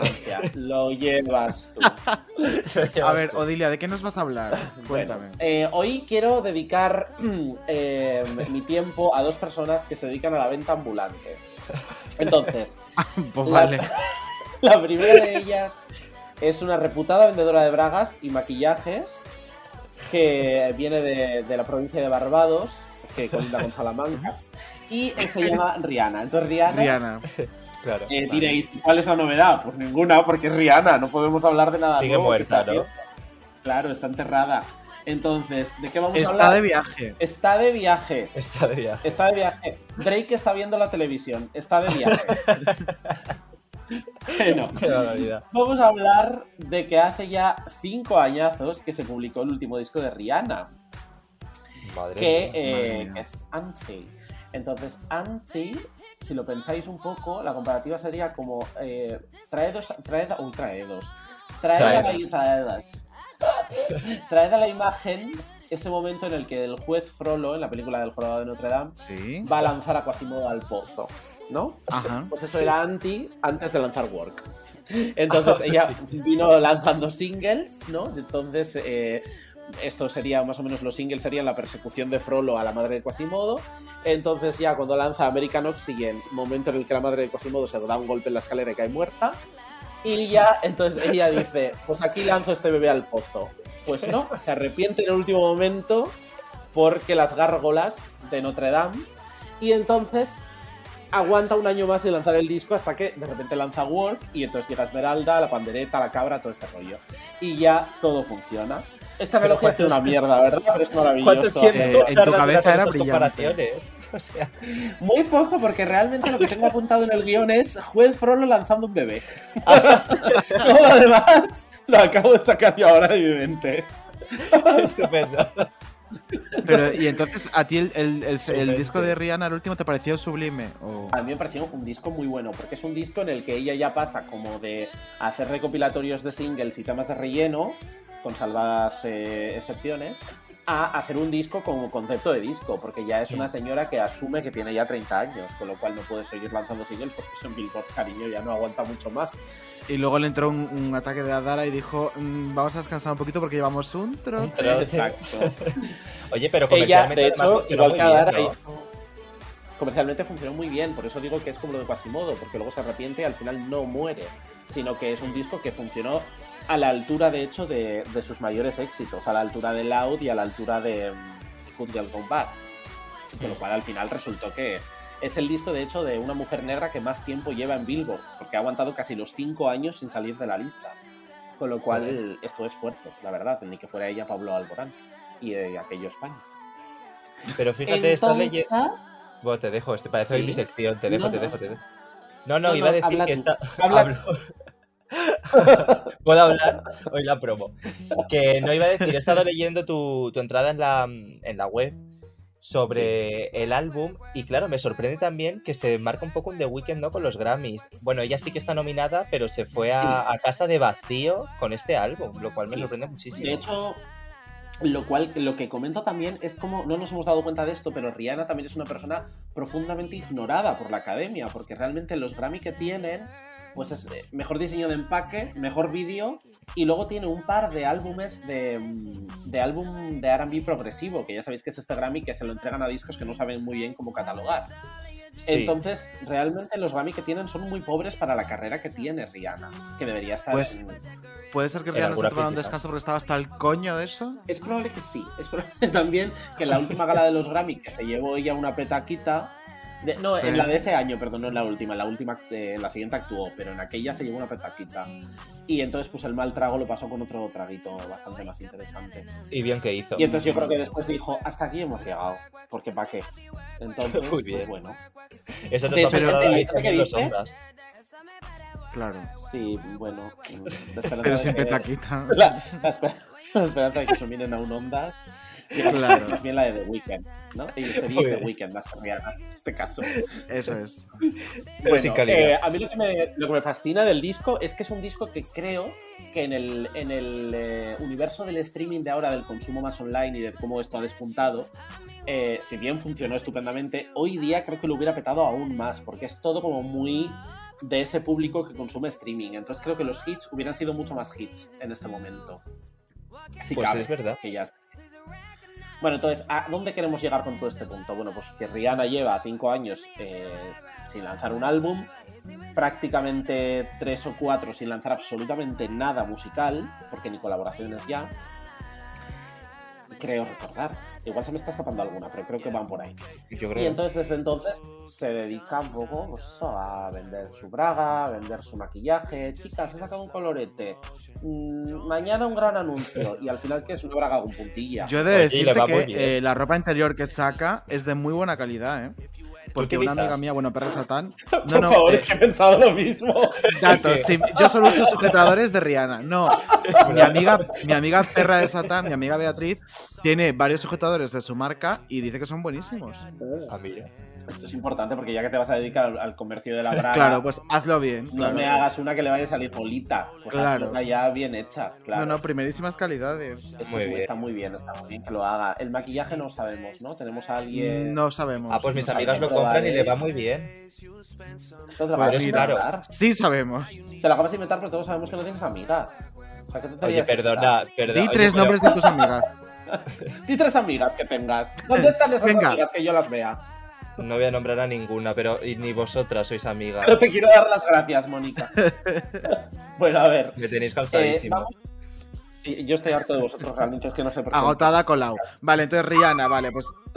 eh, ¿Tenemos algo más que decir de Rihanna? No, O- pero vamos a No. pasar aprovechando que. no quiero hablar más de Rihanna, ya está bien. No he venido aquí a hablar de Rihanna. Bueno, una cosa. Vamos a pasar de una señora que vende actualmente bragas y maquillajes a otra mujer que también se dedica al tema de la venta. Tema de la venta. Y en este caso, cosas que no son singles, porque no venden. Mm, pero sí venden, venden alarmas. Entonces, ¿de quién estamos hablando? Panty Alarm. Rindy Alarm, de hecho, exacto, la Beyoncé española de 2006, que sería Marta Mansilla. Sí No, es. Vamos a, quiero hacer un, una... No confundir, claro. Sí, claro, por favor. Si acudís a perfiles tipo Spotify, Tidal o el servicio que utilicéis, no queremos que caigáis en la confusión de eh, acabar en el perfil de Marta Mansilla, la flautista. Porque Ah, ah. existe una flautista que se llama Marta Mansilla, que tiene no uno sino dos perfiles en Tidal Sí. y uno en Spotify. Entonces Y está es de una gira. usurpadora de identidades. Está de gira por lo que claro, estoy viendo. traen a Melín. Melín tiene que tener un tono. Ahora es el flautista. Entonces, bueno, no confundáis, no confundáis, no caigáis en ese error, en esa, en esa falacia de, de pensar en Marta Mansilla la flautista, como todos haríamos, porque es la primera que nos viene a la mente. Estamos hablando de Marta Mansilla, componente de Belle Pop. Que Sí, es, la, es la- Bueno, y, y excomponente de Venus. Ah, Ah, Venus, claro. Claro. Ahora sí, ahora, Ahora sí. sí. Claro. Ahora ya sí, claro, ya sí. Perdona, que aquí hace dos semanas cerramos con un temazo suyo que se llama Perfecta. Ah, Claro, tenían dos temazos, pues había que hacer alguno de ellos. Bueno, qué Claro. bonita esa canción. Entonces diréis, ¿por qué estamos hablando de Marta Mansilla? Porque esto es Pues muy sí. a la balala, realmente. Esto Bueno, es como el programa este que había en la 2, ¿no? De Jazz porque sí, pues igual Marta Mansilla porque sí. Ya es porque sí, sí. porque- porque- es que hay que hablar de. Ah, por cierto, hablando de jazz, la flautista es de conocida en el circuito de jazz madrileño. Jazz Queen. Y es- fíjate que es algo parecido porque efectivamente Marta Mansilla es conocida en el circuito del jazz madrileño. Claro. Así es que tienen algo en común. Cualquier día le da por tocar la flauta. ¿A quién? Sí es. No lo sabemos. Ah. Bueno, Marta Mansilla, por favor, es que no me dejáis cerrar entrar el tema, la gente no se verdad. está enterando. A ver, eh, Marta Mansilla ahora lo que hace es eh, vender alarmas. Marta Mansilla trabaja en Securitas Direct, no quería decir la marca, por eso me he un pitido. Entonces, Marta, eh, no pasa nada por trabajar porque, claro, eh, siempre criticamos a esta gente de qué viven, de qué viven. Pues oye, tiene un trabajo que es vender Claro. alarmas y esto está muy bien. Estaría igual mejor, igual, eh, pero esto a juicio de cualquiera, eh, que no hubiera promocionado la venta de alarmas con las fotos del photoshoot de Belle Pop. A lo mejor Encima, fotos del photoshoot de Belle Pop que pagó la gente que daba aportaciones. Claro, que la- ya es como que está dando también su trabajo de vendedora Claro, de rizar el rizo. Es como ya eh, un crowdfunding para vender alarmas de Belle Pop con chicas al poder cuando te roban. Ah, me encanta. Lo que vamos a hacer es subir esta imagen a, a nuestras redes sociales, a menudo barra baja cuadro, por si alguien lo quiere ver, porque es real. O sea, esta Igual, no podemos porque es un Facebook privado, eh, David Andújar. Igual podemos hacer una recreación, no pasa No, nada. pero- Eso sí. Vale, pues hacemos una recreación, hacemos una recreación. Sí. Bueno, el Y caso así- es que en la imagen lo que vemos es que Marta Mansilla anuncia alarmas y va con su ropa de, mm, de, de reputada diseñadora de interiores que se hizo en Belle Pop, pero dice, pues esta empresa, ¿no? Y te pone el logo arriba y una alarma. Y entonces dices, cómprame la alarma. Bueno, esto sería ya gracioso de por sí, pues porque mm, ¿quién utiliza un shoot para luego vender alarmas? Pero es que es más gracioso si conocemos los antecedentes de Marta de Mansilla. No confundir, insisto, con los Flautín. Resulta que Marta Mansilla estuvo. mm, Ella es, eh, aparte de artista, porque esto lo especifica en el post, ¿no? Soy artista, Ajá. pero también tengo que hacer otras cosas para lo que la gente comúnmente conoce como comer. Entonces, claro, ella se dedica a este tipo de cosas. ¿Qué hizo anteriormente? Hace ya un tiempo, ¿eh? pero me encanta traer la mierda de vuelta porque para eso estamos. Eh, Marta Mansilla estuvo metida en, en un negocio piramidal de venta de zumos. Venta de zumos. Ah, mira. eh, no me acuerdo cómo se llama, pero llamadlo Magnificent Juice, por ejemplo, o algo así, ¿no? Entonces tú te tomabas tus 50 litros de Magnificent Juice al día y con solo tomarte los mm, jugos ya adelgazabas 75 kilos por semana. Ah, Entonces, bien. bueno, eh, la idea era un poco esta. No funcionaba, ya lo hemos visto. Pero aún así, ella lo vendía. Entonces, ¿qué hacía Marta Mansilla? Que aquí viene lo divertido. Ella te ponía el texto en plan, eh, Magnificent Juice, es, tómatelo, qué rico, sabe a macadamia. Y entonces, eh, si tienes alguna duda, no dudes en consultarme en lo que tú necesitas. Sé tu propia jefa, tus propios horarios, todas estas mierdas que el Sí. Herbalife de toda la vida. Bien. Sí. Pues, eh, exacto. ¿Qué pasaba cuando tú le decías a Marta Mansilla, esto es verídico, ¿eh? le mandabas un mensaje a Marta Mansilla y le decías, oye Marta, mm, he visto tu anuncio, estoy interesada en ponerme tita a zumos, ¿cómo tengo que hacer? ¿Son a qué saben? ¿Dónde los compro? ¿Qué hago para vendérselos a mis vecinas y me escupan? Pues, ¿qué respondía Marta Mansilla a estas preguntas de la gente de, de Hacer por Casa? Respondía, chica, amigo, me cuentas, pues búscalo en internet. O sea, Tu vendedora especializada. La respuesta de Marta Mansilla era: Pues Magnificent Juice, búscalo en internet. Fenomenal. ¿Pero te pasó a ti? A mí no, porque yo no estoy interesado en tomar zumo. Ah, pero sí, bien. Uno Yo otro siempre zumos, yo no puedo más. Claro. Zumos y alarmas. Pues sí, imagínate que adelgazas y los kilos que has perdido no quieres que te los roben. Pues entonces ya está, Marta Mansilla al pa' completo. Los zumos y las alarmas. Así que ya está. Pero lo gracioso era eso, ¿no? Que ella te decía, déjame en paz, chata, y vete a buscarlo al Google. A mí que me cuentas de estos zumos. Y si Muy no bien. quieres comprarte los vendo, pero no me preguntes. Muy bien. Entonces, bueno, Eh, pues fenomenal. Pues vamos a tomarnos un zumito, ¿no? yo creo que sí, que es lo que deberíamos hacer. Qué menudo trote. Pues. Menudo, sí. Menudo Igual los tomitos que se tomaba Dara eran de Magnificent Juice. Es seguro. O sea, es una marca registrada. No vayáis ahora, no vayáis ahora todos a eh, buscar en Google la empresa Magnificent Juice. Que si existe, voy a pedir derechos, por supuesto. Y si no, o sea, patentalo. Claro. Sería como el Tito Tony de las empresas de zumos. Claro. Tomitos de Anacardo, Magnificent Juice. Zumito de Sabia brecol. macadamia.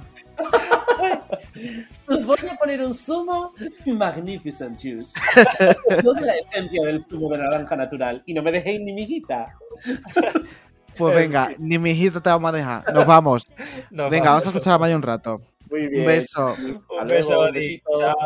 Chao.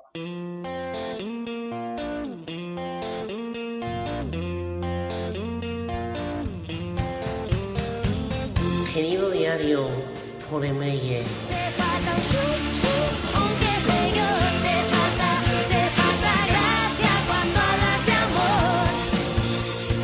Querido diario, esta semana he estado recordando que hace un puñado de años publiqué mi primer álbum que se llamaba Como yo. Ese no, Idoya, es que manda narices, hija, que ni tú te sepas el orden de los discos. Pero si el segundo iba con número y los demás ya no los conocen ni en Sony. ¿Quieres dejar de revolver la estantería? Que me estás ordenando los discos de Alex Ubago por la Iván en la U. ¿Por qué más estás si solo tengo el que salgo yo? Que lo dejes en su sitio. Bueno, como os decía, acababa yo de salir de la oreja de Van Gogh y estaba como una niña con los zapatos nuevos. Zapatos pelín grandes, como más adelante se demostraría en la gala de los 40, pero nuevos al fin y al cabo. Lo de la rampa no lo voy a comentar, ya. Yo ya se lo dije a Joaquín Lugui, que alguien se la iba a pegar porque estaba poniendo solo Don Simón y había que caminar mucho. Yo, Vitercast, yo me pasé la noche a Vitercast, que por poco me atraganto con una aceituna cuando vi a Leire Martínez. Pues qué iba a hacer ya le lancé el palillo que sostenía la aceituna. No, hija, fallé y le cayó a Rosarillo en el pelo, que creo que no se ha dado cuenta que lo lleva encima, que me fijé en el último vídeo. Y doya, esa es Rosalía. Rosana. Y doya, esa es Rosa López, de verdad, cállate y vete a ver si le copias algo a Kandinsky que no saque de pobres. Lo importante es que con aquel disco conseguí mis primeros éxitos en solitario. Los últimos no, Idoya. No mientas, ¿quieres que te hable yo de tus éxitos? Que le diseñaste una portada a Sergio Rivero, Idoya, ¿me vas a venir tú a hablar de éxitos? Bueno, disfruté de una etapa estupenda, conocí a un montón de gente y pude mostrar mi trabajo al público como llevaba años soñando. Además me hice unas fotos fantásticas en la playa, que eso sería la envidia de Malú ahora que se le habrá hinchado la cadera. Andrajosa no ido, ya te dije que eso era la salitre y que había sido una elección estética, de verdad. ¿Me puedes explicar para qué llevas puestos los auriculares y no estás escuchando nada? Deja de escuchar lo que digo yo, de verdad, es que no puedo contarle nada a nadie, porque estás tú como un monotiti.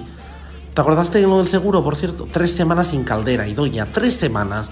Que como me dio otra ducha de agua fría, lo próximo que voy a grabar es un disco de canciones de Frozen. Sí, la canción de Madonna, Idoya, la canción de Madonna. Ay, de verdad, esta chica.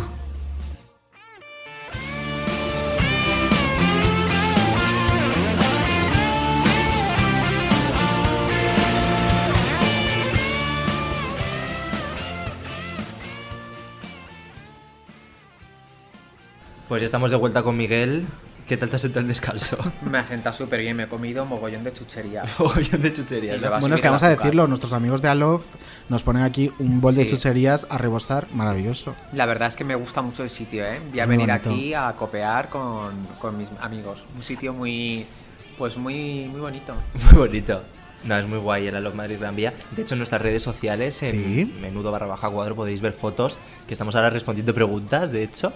Sí. Y, y es una preciosidad. Las vistas de la terraza son brutales, es así. Bueno, hoy estamos muy de quinta silla, ¿no? Sí, estamos de muy, de quinta silla. El domingo hubo una quinta silla muy guay también. ¿Ah, sí? No sé cómo te llevas tú con ella, porque no sé si has tenido alguna movida. ¿Cómo se con? Maite Con Galdeano. Maite. Ah, me llevo muy bien. Te llevas muy bien. Sí. Pues mejor que te vas a llevar. Eh, vamos a escuchar un corte. Bueno, vamos a escuchar dos. Sí. De, de su quinta silla y, y los comentamos.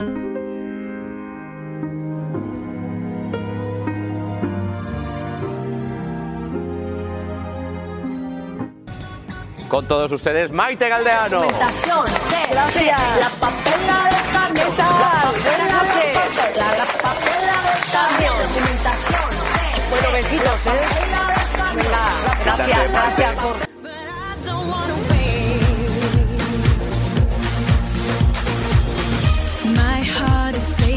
¿Qué te has hecho últimamente en la cara que estás tan bien? ¿De verdad, Jorge? Sí, sí, pues no sí, me he sí. hecho nada, solamente que me la chupan mucho.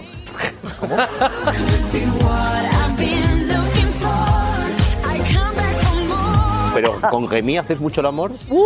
A todas las horas, Jorge. ¿sí? A to- de verdad te lo digo, ¿eh? Pero por ejemplo, te levantas y que...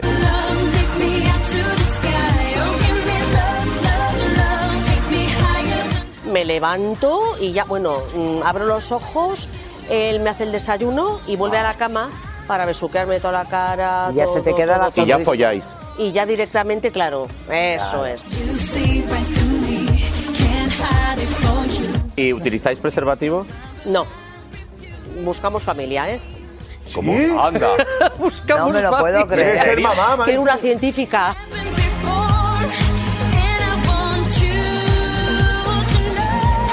A Lo que pasa es que es muy mira, juvenil, parece adolescente. A que sí, tiene Sí. cuerpo de niño. Ahí se parece a Jorge. Enrique San Lo Francisco. que pasa es que él Sí. trabaja mucho también con las energías del cuerpo. Ah. Y claro, Es un eh, tío súper interesante, ¿eh, Maite? súper interesante y súper inteligente también. ¿La tiene Jorge. grande? No, la tiene normal, como me gustan a mí. Si la tuviese grande ya habría cortado con él.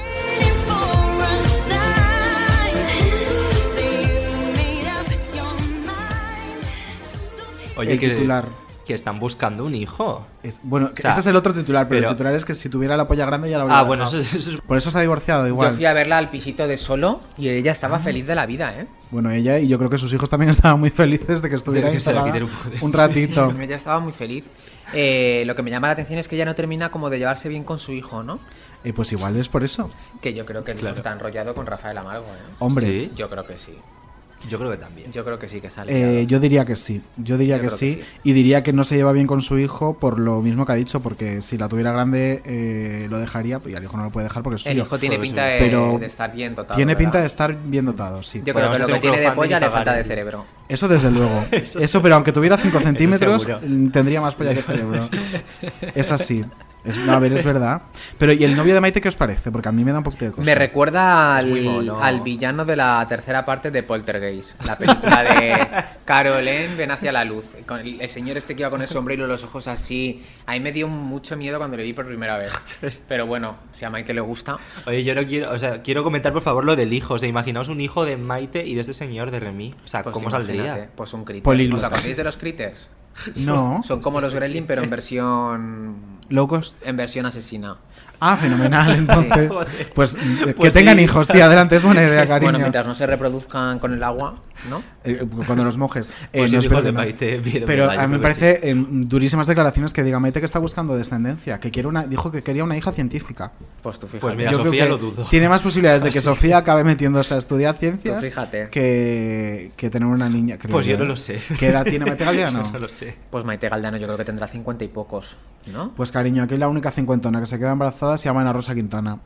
Ya lo siento. Es verdad. Bueno, ¿qué edad tenía Ana Rosa? Cuarenta y tantos. ¿no? Cuarenta y tantos, yo creo que no Sí. llega a los cincuenta. Uy, como se marca un María Teresa te revienta. o sea, ten cuidado. Pues fíjate que yo creo que Ana Rosa no es de las que llevan mal la edad. ¿No? No.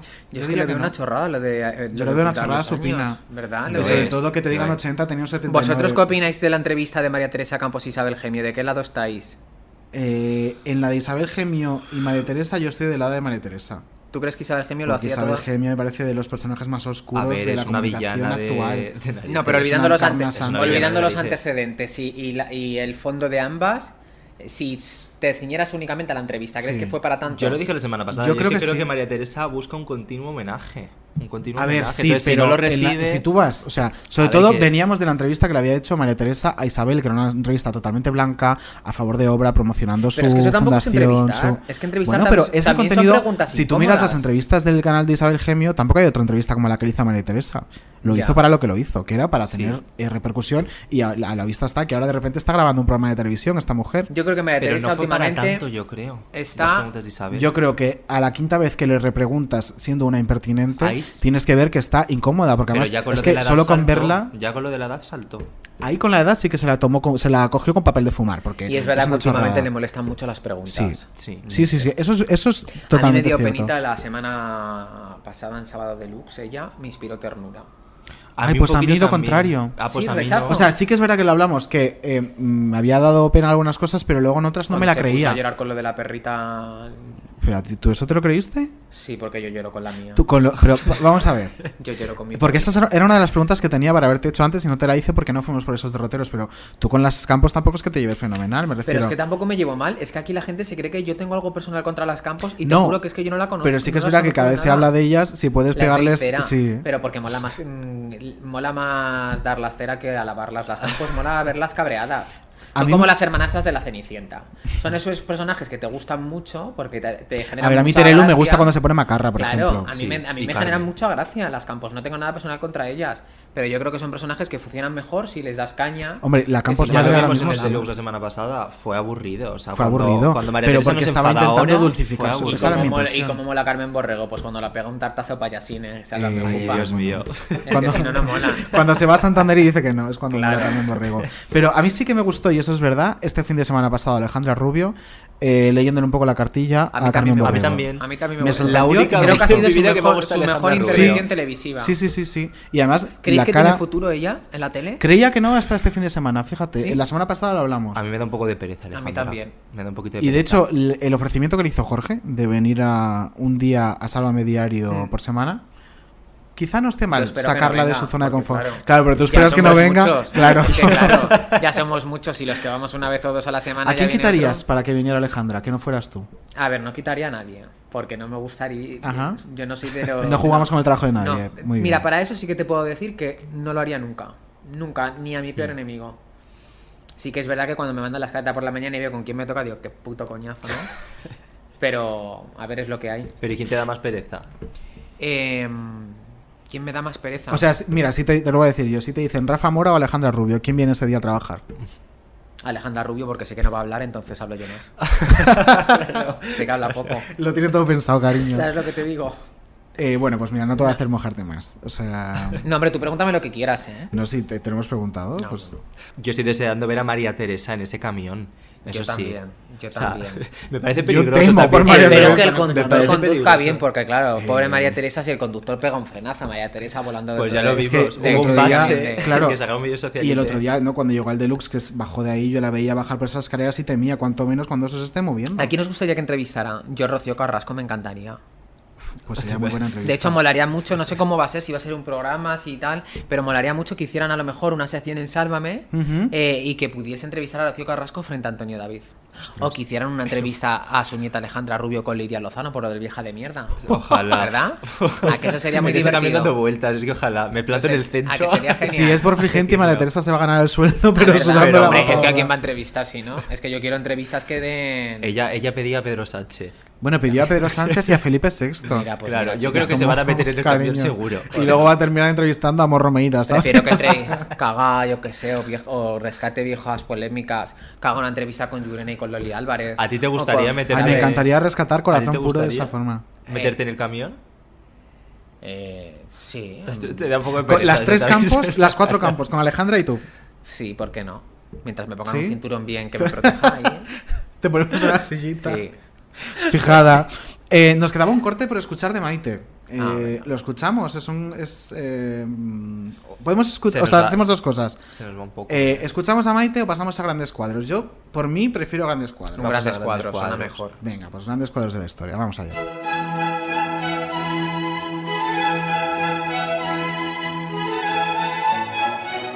Grandes cuadros de la historia.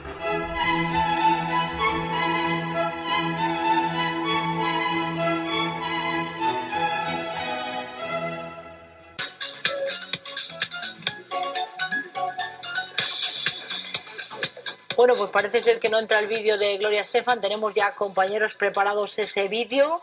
Me decían que sí, pues ahora parece ser que están buscando el vídeo. Bueno, pues nada, en cuanto aparezca le damos paso. Sin duda Gloria Estefan es una de las grandes de la música, una mujer que nos ha visitado hace poco, que tiene un disco fantástico en el mercado eh, llamado 90 millas, unas 90 millas que ella eh, canta con muchísima sensibilidad y la verdad es que estoy deseando que aparezca el videoclip, pero no sé si mis compañeros serán capaces de encontrarlo, deben de tener mucho eh, trabajo y se les ha perdido el vídeo. Bueno, pues eh, que sí, que no. No nos sabemos ninguna para cantarla nosotras, ¿no? No, pues la verdad es Gloria. que mejor no cantes, que, que vuelves a salir, que vuelves a salir en el zapping. Un ¿Qué- saludo para Patricia, por cierto, que ya me conocen, fíjate. Fíjate qué interesante que te conozcan ya. ¿Qué, qué- qué me dices? Es que, no- ¿qué hay? ¿A dónde vamos? ¿Eh? Seguimos. Bueno, pues vamos. Bueno, de verdad, esto aquí no nos no, no, no, no puede ser esto. Verdaderamente nos vamos y mañana les aseguro que más y muchísimo mejor. Buenas noches y disculpen. Hasta luego, adiós.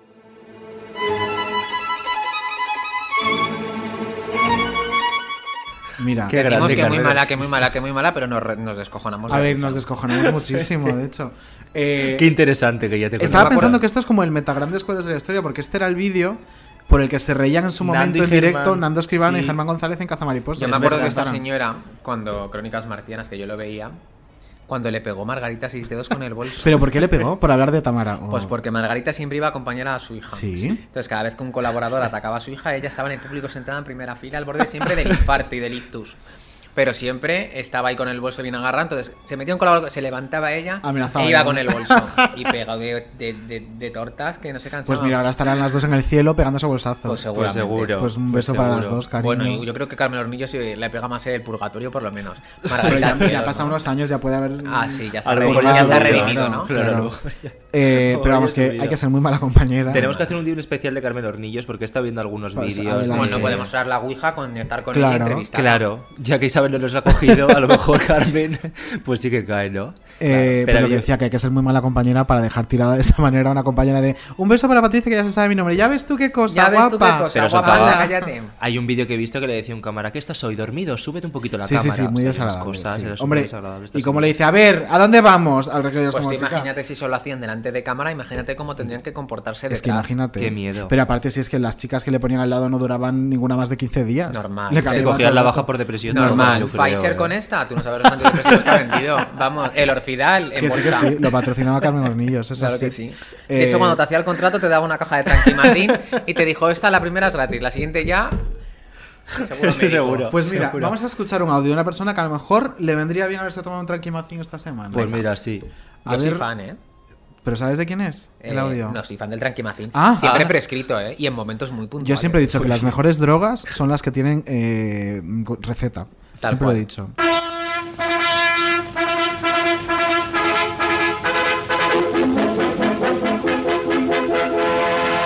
¿Qué, qué pasó el otro día en tu cole? Mi cole ha dicho a mí la paz. Que fue el día de... La paz. ¿Y qué pasó? Una fiesta. ¿Una fiesta? Ajá. ¿Y bailasteis? También. ¿Con quién bailabas tú? No sé. Pero bueno, ¿con una chica o con un chico? Se me lleva. ¿Con chicos? Eh, sí. Los chicos bailan con chicas. Los chicos. ¿Qué? Los chicos.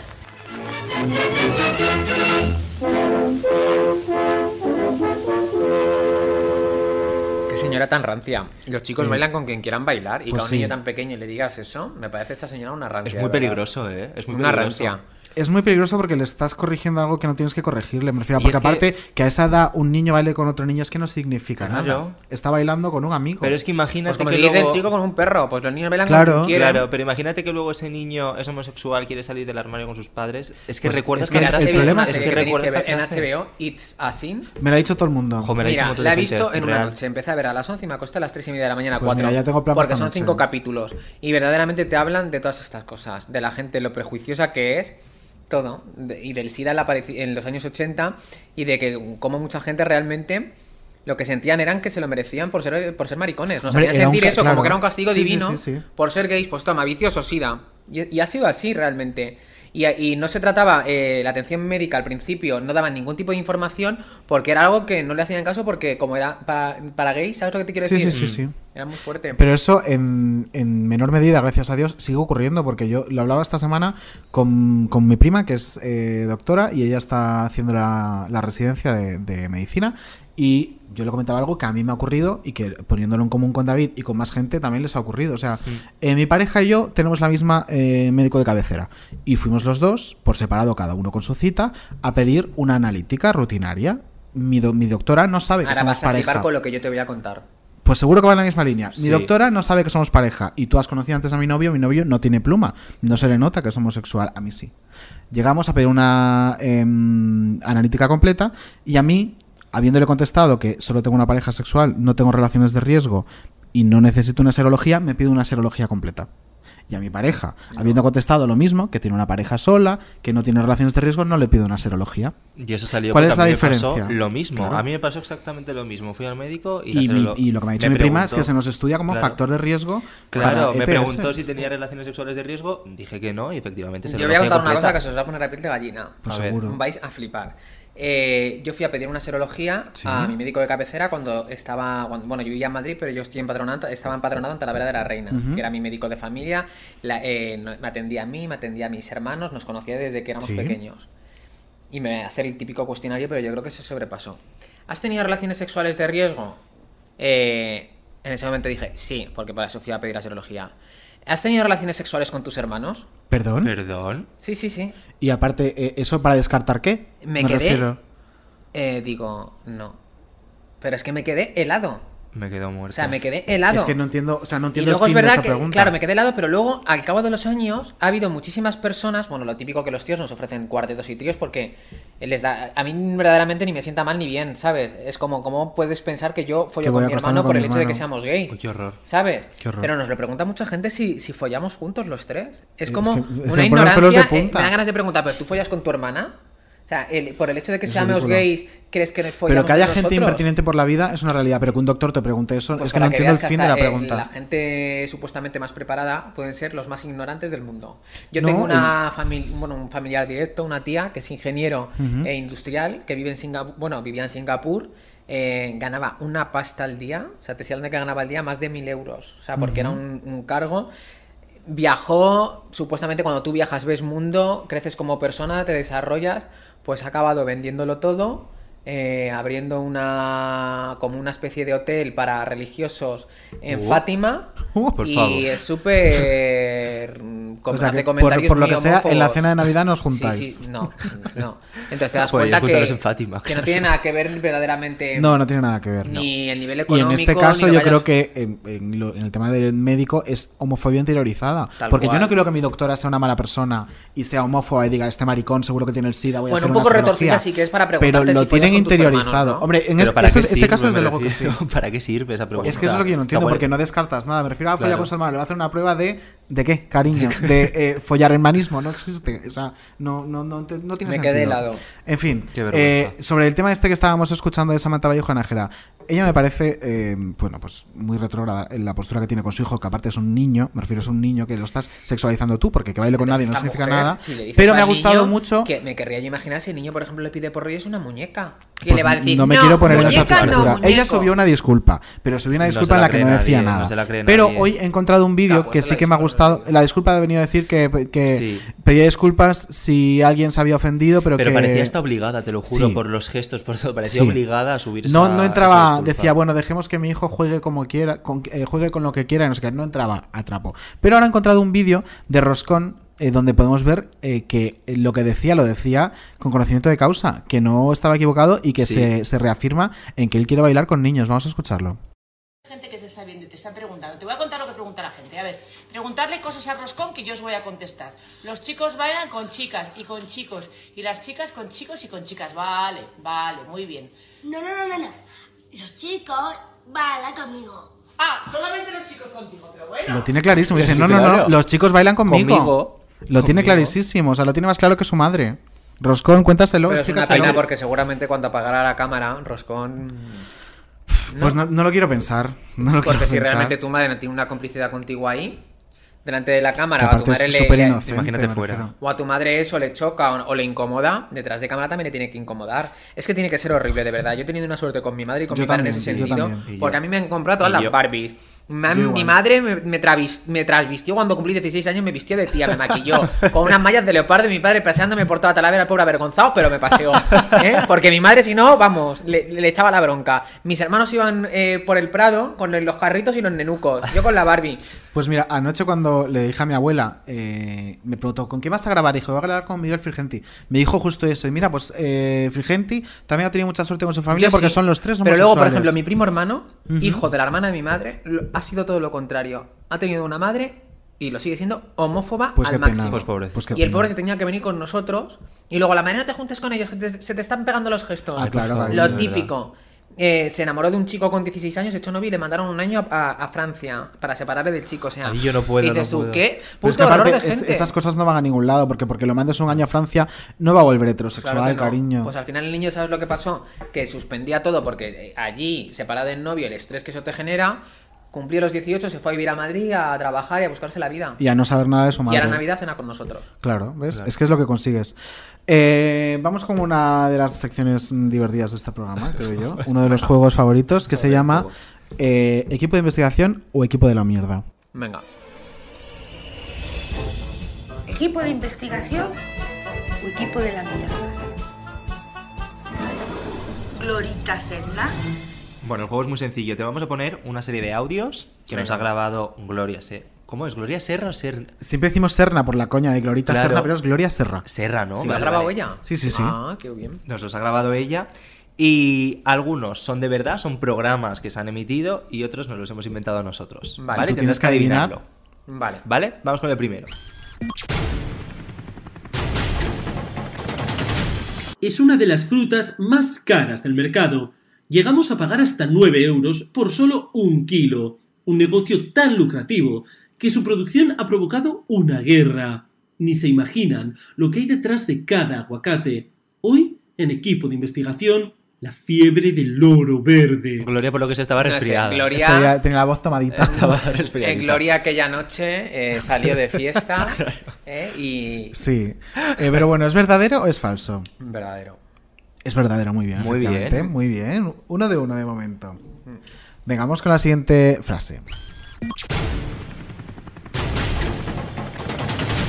Cada año viajan a Valencia más de 3 millones de turistas en busca de este famoso plato.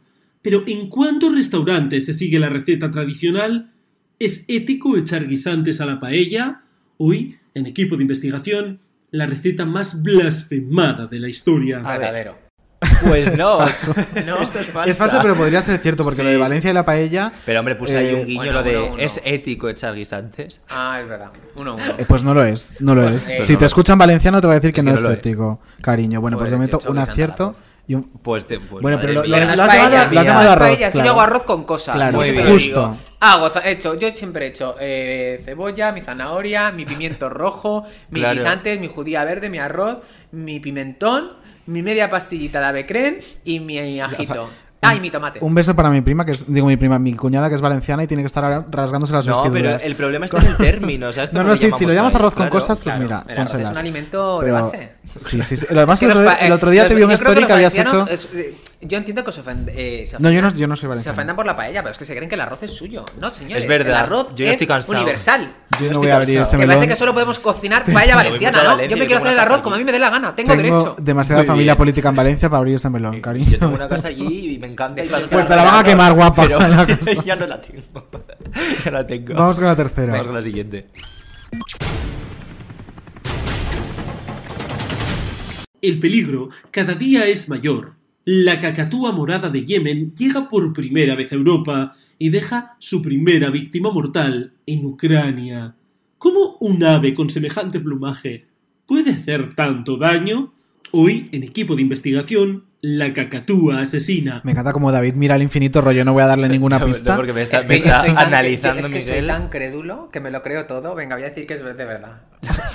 es por lo que sea la cacatúa asesina no ha llegado a una Europa y no es falsa es falsa Pero es que crédulo es que a mí me cuentas cualquier cosa y te digo.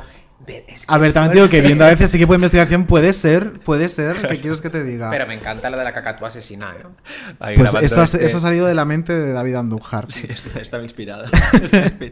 Vamos con la cuarta.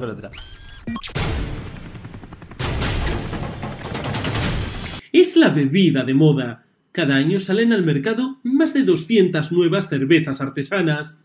En los últimos cinco años, su producción no ha parado de crecer. ¿Estamos ante una nueva burbuja? ¿Quién está detrás de este boom? No me lo creo. O sea, ¿te crees lo de la cacatúa? Perdona que te diga. ¿Te crees lo de la cacatúa? lo de la cacatúa tiene más credibilidad que esta cerveza artesana. Pues esto es verdadero. Pues verdad. verdadero. Pero si hasta en Mercadona han hecho una parte de cervezas artesanas, Madre maricón. mía. Es, eh, no sé, la nueva kombucha, porque es que Es está en todas partes. Madre mía. Es una Hicieron pesadilla. un programa Soy un cuadro, esto. ¿eh? Hago honor Solo has acertado uno, sí, de momento eres un cuadro. ¿Cuántas ¿Quién ha jugado a este juego? ¿Ha no, jugado Andrea Compton? Soy el 12 peor, programas. ¿no? Eh, creo que hombre, sí. por ahora sí puedes hacerte una Eh, debemos decir que sí. Quedan dos. O Quedan sea, puedes acertar la mitad. remontar, Venga, a re- a- Venga, a por la remontada, Frigenti. Es un lucrativo negocio ilegal que que no se deja ver a simple vista. Por su culpa, el Estado deja de ingresar 720 millones de euros cada año y es peligroso para la salud. Los cigarrillos elaborados por las mafias presentan restos de plásticos y heces humanas. ¿Cómo funciona este negocio? Hoy, en equipo de investigación, los traficantes de humo. Me lo creo. ¿Sí? Eh, Qué asco, por favor. Pues es verdad. verdadero. Es verdadero. ¿Veis? Que es que no voy tan mal. Venga, Muy ya- bien, ya- muy ya bien, muy llevas bien. dos, Esta Esta última la voy a acertar también. Venga, puedes hacer aprobar, 3 de ¿eh? 6, claro, Venga. puedes Puedo sacar un aprobar. 5. Vale. Vamos con la última, tu última oportunidad, Frigente.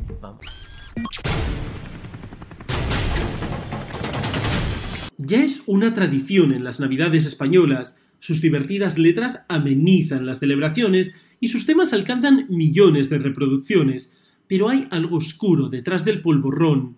¿Qué hay detrás de los villancicos de Leticia Sabater? Pues fiestas ilegales, cariño. Claro. Esto es falso.